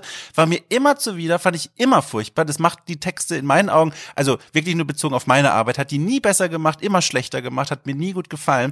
Das andere, das, da bin ich mir tatsächlich immer wieder schuldig äh, gewesen, ähm, diese Sache mit der Detailverliebtheit und vor allem Dinge sich rauszusuchen, von denen man eigentlich schon beim Raussuchen weiß, das interessiert in Deutschland exakt zwei Personen vielleicht. Mich und meine Mutter, die es halt liest, weil sie mich kennt. So, das ist so die Erfahrung. Und dann, was ich damit gemacht habe, war ursprünglich, dass ich dann versucht habe, diese Herzensthemen, äh, diese Beobachtungen, die ich gemacht habe, äh, als, als Kern meiner Story zu verkaufen. Ihr könnt euch vorstellen, wie viele Tränen ich geweint habe, weil natürlich alle gesagt haben, unmöglich. Ein Beispiel, äh, Horizon Zero Dawn, bin ich da rumgelaufen, habe einen Steinbruch entdeckt und habe den eine halbe Stunde abfotografiert, weil ich mir dachte, mein Gott, das ist ja genial. Die haben hier nicht nur einen Steinbruch in der Spielwelt rein platziert, sondern man kann, wenn man guckt, die Spuren, die Schleifspuren der Steine entdecken, die sie von der Baustelle zu ihrer Stadt gebracht haben. Das war völlig unnötig, aber die Leute, die Entwickler haben das gemacht. Die haben daran gedacht, die haben sich Routen ausgedacht, wie sie die Steine, die man im Spiel niemals sonst mehr sehen wird, von dem Steinbruch zur Stadt gebracht hat. Habe ich tausend Screenshots gemacht, wollte ich zum Kern meines meines Textes machen, haben alle natürlich berechtigterweise irgendwie dann gesagt, also du, du drehst ja jetzt hier völlig am Rad. Und das äh, war so ein Moment, wo ich immer wieder viele Tränen geweint habe. Glücklicherweise mittlerweile, und das ist eben wieder der Punkt, wo mir die Selbstständigkeit sehr ans Herz gewachsen ist, kann ich jetzt entweder sagen, ich suche mir die Leute, die genau das wollen, oder ich veröffentliche das einfach bei mir selbst. Das heißt, äh, um das Flexen bin ich immer drum rumgekommen, weil ich das immer gehasst habe und wenn, dann wurde mir das quasi mit Gewalt reingeprügelt in die Texte. Aber diese Herzensthemen, da habe ich dann mir einfach selber so Outlets geschaffen, wo ich das untergebracht habe. Ich habe kein konkretes Beispiel, aber das, das, das typische Ding ist äh, bei uns im Podcast, du hast einen Punkt, der echt, äh, der cool ist, ja, und der ist auch voll interessant. Und dann ist aber die Diskussion schon irgendwie weiter oder jemand hat den schon zu drei Viertel gesagt. Ja, es ist eigentlich schon durch. Und dann sage ich es trotzdem nochmal weil ich diesen Punkt liebe und weil er vielleicht Mühe ge äh, gekostet hat oder weil ich da dachte, das wäre so schlau, ja. Und dann waren die anderen genauso schlau oder schlauer und haben es auch schon irgendwie so, zu, eigentlich haben sie es schon gesagt, aber dann, so, ja, aber, aber das war doch so gut, das, nein, die Welt muss das hören, so wie es in meinem Kopf gewesen ist. Es war doch so schön. Also das ist garantiert das Ding, wo, wo es dann immer so, ah ja, ja, ich hab's gesagt. Ich weiß nicht, ich glaube, ich hätte es nicht mehr sagen brauchen. Nee, das war schon gesagt. Ja, wahrscheinlich alles. Aber es musste raus. Nun denn, meine Herren, dann äh, machen wir an der Stelle sozusagen Schluss mit dem Flexen. Das soll's gewesen sein. Dimi erstmal, herzlichen Dank, dass du da gewesen bist, um mit uns Cola zu trinken. Danke für die Einladung. Dom, wie immer, vielen Dank, dass du da warst. Auch sehr gerne. Und Sepp, vielen Dank, dass du dir mit uns ebenfalls den Abend um die Ohren geschlagen hast. Ja, ich hab nirgends sonst, wo ich hingehen könnte. Ah. in die Taverne, Sebastian. Ab in die Taverne. Das, äh, das Social Distancing treibt ihn direkt in unsere Arme.